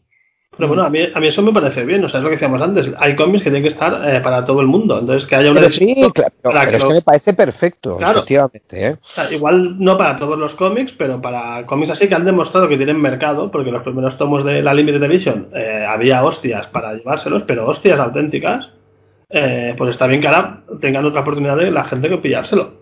Hoy hablábamos de, y al final tenía que hablar de mi libro, hoy hablábamos de, la edición que está, que está saliendo en Estados Unidos y que ojalá publiquen aquí en España de Parker. Aquí, mm, lamentablemente, la única edición que se ha sacado de Parker, el, personaje de, Richard Stark y, dibujado de forma magistral por Darwin Cook, es la de Astiberri en una edición jibarizada. Eh, es una pena. Y eh, entiendo que en Estados Unidos debía ser también una edición, la única edición que había era en ese tamaño, y han sacado ahora lo que han denominado la de edición Martini, de, Martini Edition. Eh, han sacado dos tomos Art Edition con unos extras formidables y, es lo que necesitan estos personajes. Si tú analizas, los cuatro tomos de Parker valen en total unos 80 euros. Si compraras las, las dos eh, Art Edition de Parker, de Martin Edition, te sale por el doble exactamente. Pero es que es el doble de grande, hay muchísimo más contenido. Entonces, si te lo puedes pagar, sin duda es la que hay que tener. Y yo entiendo que, que es democrático y justo el que también exista la otra opción más económica eh, y, al alcance de todos los bolsillos, pero si, si te lo puedes permitir y realmente eres como yo, pues un, auténtico fanático de, Darwin Cook y del personaje de Parker, eh, de Martini Edition es la que es la que hay que tener a poco que ahorres. Tampoco estamos hablando de unos precios desorbitados, pues está saliendo, ha llegado a estar de Martini Edition a 60 euros, ¿vale? En, alguna oferta que hacía Book Depository o el propio Amazon al final te puedes comprar los dos tomos en total por unos 120, 130 euros, que es un 50% más caro que si compras la, edición jibarizada. Entonces, mm, creo que esas ediciones para determinados dibujantes, determinados personajes, determinadas colecciones, eh, deben editarse. La pena es que en España, pues prácticamente no hay, no hay, no hay ninguna en esa, en esa línea. Alguna cosita de Guarnido se ha sacado, alguna cosa de Daniel Torres. Eh, la balada del mar salado, de Hugo Pratt, en este caso sin extras, pero no hay esa costumbre que hay en el mercado tanto americano como, como el, el, franco-belga de esos personajes míticos o esos grandes dibujantes sacar unas ediciones con sus facsímil tal y como venían dibujados. El otro día veíamos eh, las Art Edition de, de Romita de Spider-Man y, son los, las reproducciones de los originales que entregaba el Romita en, Marvel y viene con las correcciones, los lápices azules, los tipex y es que esta es, es, es, es, algo fascinante. Entonces, creo que debe existir la, la, opción democrática, pero también para que cuando evolucione el coleccionista y el que ahora tiene 25 años y, es mileurista, pues eh, tenga 50 como yo y ya no sea mileurista, pues pueda acceder a ellas. Hombre, lo malo es que yo tengo 42 y no soy mileurista, pero no por arriba, sino... Pero, pero vamos a ver, Carlos, entiéndeme. Pero cuando, cuando quieres, cuando, cuando algo te interesa mucho, ahorras. No estamos hablando de comprarse un BMW, ¿vale? No estamos comprando, estamos hablando de 90 euros. Pues al final, eh, oye... Sí, Mira, yo quedé un día con Jorge Fornés, el dibujante de, Batman, que, que, es muy majísimo, ¿eh? Y es súper fan de año 1. Y también me comentó la, la, edición esta Absolute Edition, no sé qué tal, y la tengo ya en el punto de mira también, si, si sé de lo que hablas. Sí, sí, sí, sí, sí. sí. Bueno, pues eh, insisto, todo esto que hablabais, eh, hay algún caso, que es el que dice Ryan, que es, es puro mercantilismo y, de alguna forma pues eh, supeditarse a, a las grandes superficies, es una pena porque no nos respetan a los coleccionistas de toda la vida, pero hay otras opciones que, que en el contrario, existiendo la democrática, luego existen las de prestigio que, que creo que también pues, pues nos pone muy contentos a todos. Bueno, a mí, por ejemplo, la edición esa que compraste de Martini Edición, yo creo que eh, para publicar Astiberri tal como publica hoy en día, para sacarte mil ejemplares para toda España, los tiene más que vendidos. Yo creo que sí pero, pero vamos, con la gorra, por la gorra, porque es que es, una, es un tomo que merece cada una de las páginas. Más luego encima tienes el añadido de todos esos dibujos, esos eh, actores que han ido haciendo del personaje de Parker y demás. Es que es de lo mejor que he visto en mucho tiempo como ediciones. y no entiendo, no entiendo que aquí no, no se contemple que pueda haber un público que no sea muy muy extendido, pero que diga, joder, tengo sete, porque hoy en día los TVOs, seamos francos, no son baratos, es decir, eh, los integrales, pues hombre, tenemos, gracias a Dios, tenemos Blueberries y, y Torgales a 30 euros o así, pero también tenemos tomos que valen 45 y 50 pavos y 60 y 70 publicados por Planeta más de uno. Y bueno, joder, y cuando los publican es que los venden. Y esta obra lo merece, sin duda. Es que, eso, es que lo merece. Es una pena que, que, no tengamos opción a podernos comprar ese mismo TVO publicado en nuestro país. Ya ves, ahora que has dicho lo de Planeta, Planeta sacó eh, toda la colección de Vader de La Roca, que eran 25 números, a 70 pavos. Hombre, digo yo que por 70 pavos te llevas el parque de este Martini y vamos, no hay color. Hombre, yo creo que mm. sí. Y, hombre, también es cierto que la popularidad que tenga Star Wars es mucho más grande, lo van a endosar, pero vamos, mil ejemplares no creo que sean muchos para vender entre librerías especializadas. Si es que además son, son ediciones numeradas que precisamente son ese número el que manejan también en esos mercados. Con lo cual, es lo que dices tú. Yo estoy convencido que si hicieran la prueba en, en, determinadas ediciones lo venderían todo y si no luego, oye, pues ajustan un poquito el precio en un, en un descuento justo para, para, la segunda oleada y te digo yo que, que, que está todo vendido el pescado vendido. El pescado vendido absoluto, vamos, hasta la raspa. Sí, sí, sí, tú, y tú lo sabes bien, que eres el, el, el, el, el tendero secuencial. Claro, yo como tendero secuencial eh, os aseguro que si eso lo sacan para mm, librerías especializadas, pero vamos a ver, si estamos hablando de, de, de, álbumes que no van a hacer más de esa tirada de mil ejemplares, ya de cosas que, que vas un poco a, a lo desconocido, a ver si tienes suerte y pega el pelotazo. En este que ya es una obra de un autor que los la gente que está se acerca al cómic lo conoce, la gente que, que más que menos lleva ya años leyendo veo sabe quién es, lo vamos, lo fagocitan todos, se lo zampan, vamos, yo primero, me compro llama, llama a Steverry, ¿no tenemos a nadie en Steverry? Eh, un primo. tenemos un primo, sí. Llámalo y que ya le, les lo vendemos los mil, entre, entre todos los vendemos. Hombre, yo creo que sí. un crowdfunding, joder. Y tenemos ahí a, al amigo Alberto, que es todo un experto en. en, un, un Meichi. En mecenazgos. hablando del crowdfunding y volviendo a meterme con SC, yo veo esto: hacer un crowdfunding de una editorial como es Astiberri, que no es una macro editorial, que no ha comprado los derechos de C, lo veo más honesto por su parte decir, oye, mira, queremos sacar esto, que nos lo compren los, los que quieren. Si llegamos al número para pagarles, lo vendemos no, no lo que hace SC, que es, vamos a ver si llegamos el número, lo publicamos, ya se lo hemos vendido y una semana después lo ponemos en las tiendas para que rebañen y vamos, va a decir un, iba a llamarles hijos de puta, pero no lo voy a decir. Porque es un tío, es un tío educado. Claro, porque yo tengo una educación totalmente católica y no, voy a decir eso de la familia de nadie. Pero joder, que, que tiene tela, ¿eh? que nos perdamos estas cosas por, por, yo no sé si es a veces por timidez editorial, que no confían en nosotros. Hombre, igual ahora tampoco es el mejor momento para sacarlo. Ahora mismo no, claro, ni, ni tampoco montaría una discoteca ahora mismo. decir, como negocio. a lo mejor te puedes cortar, pero joder, pero puedes abrir un poco ahí, eh, empezar a sondear a la gente, decir, oye, mira, ¿sabes lo que pasa? Que también falta un poco el, el, el, un poco el, rollo democrático en las editoriales, es decir, vale que es una empresa, pero puedes sortear a la gente, hay mil canales para hacerlo, hay mil redes sociales. Oye, pensamos... Yo creo, que, yo creo, José, que lo que tiene que haber es una gran comunidad de frikis que realmente pudan eh, utilizar hay que como la macrocomunidad. La macrocomunidad de frikis. El movimiento comunitario de frikis que, y, y, barrer y empezar a hacer cosas nuevas porque a veces la gente se está quedando vale que aportan muchas cosas hay que respetar a editoriales que llevan mucho tiempo a gente que está haciendo proyectos nuevos y tal pero joder a veces parece que no juegan en la misma liga que jugamos los humanos normales. Indignante. Hay que darle hay que darle voz a hay que darle voz hay que darle voz y voto. Bueno pues hasta aquí podemos llegar no yo creo Está bien. Yo creo que sí, ya le hemos tocado un poquito de todo.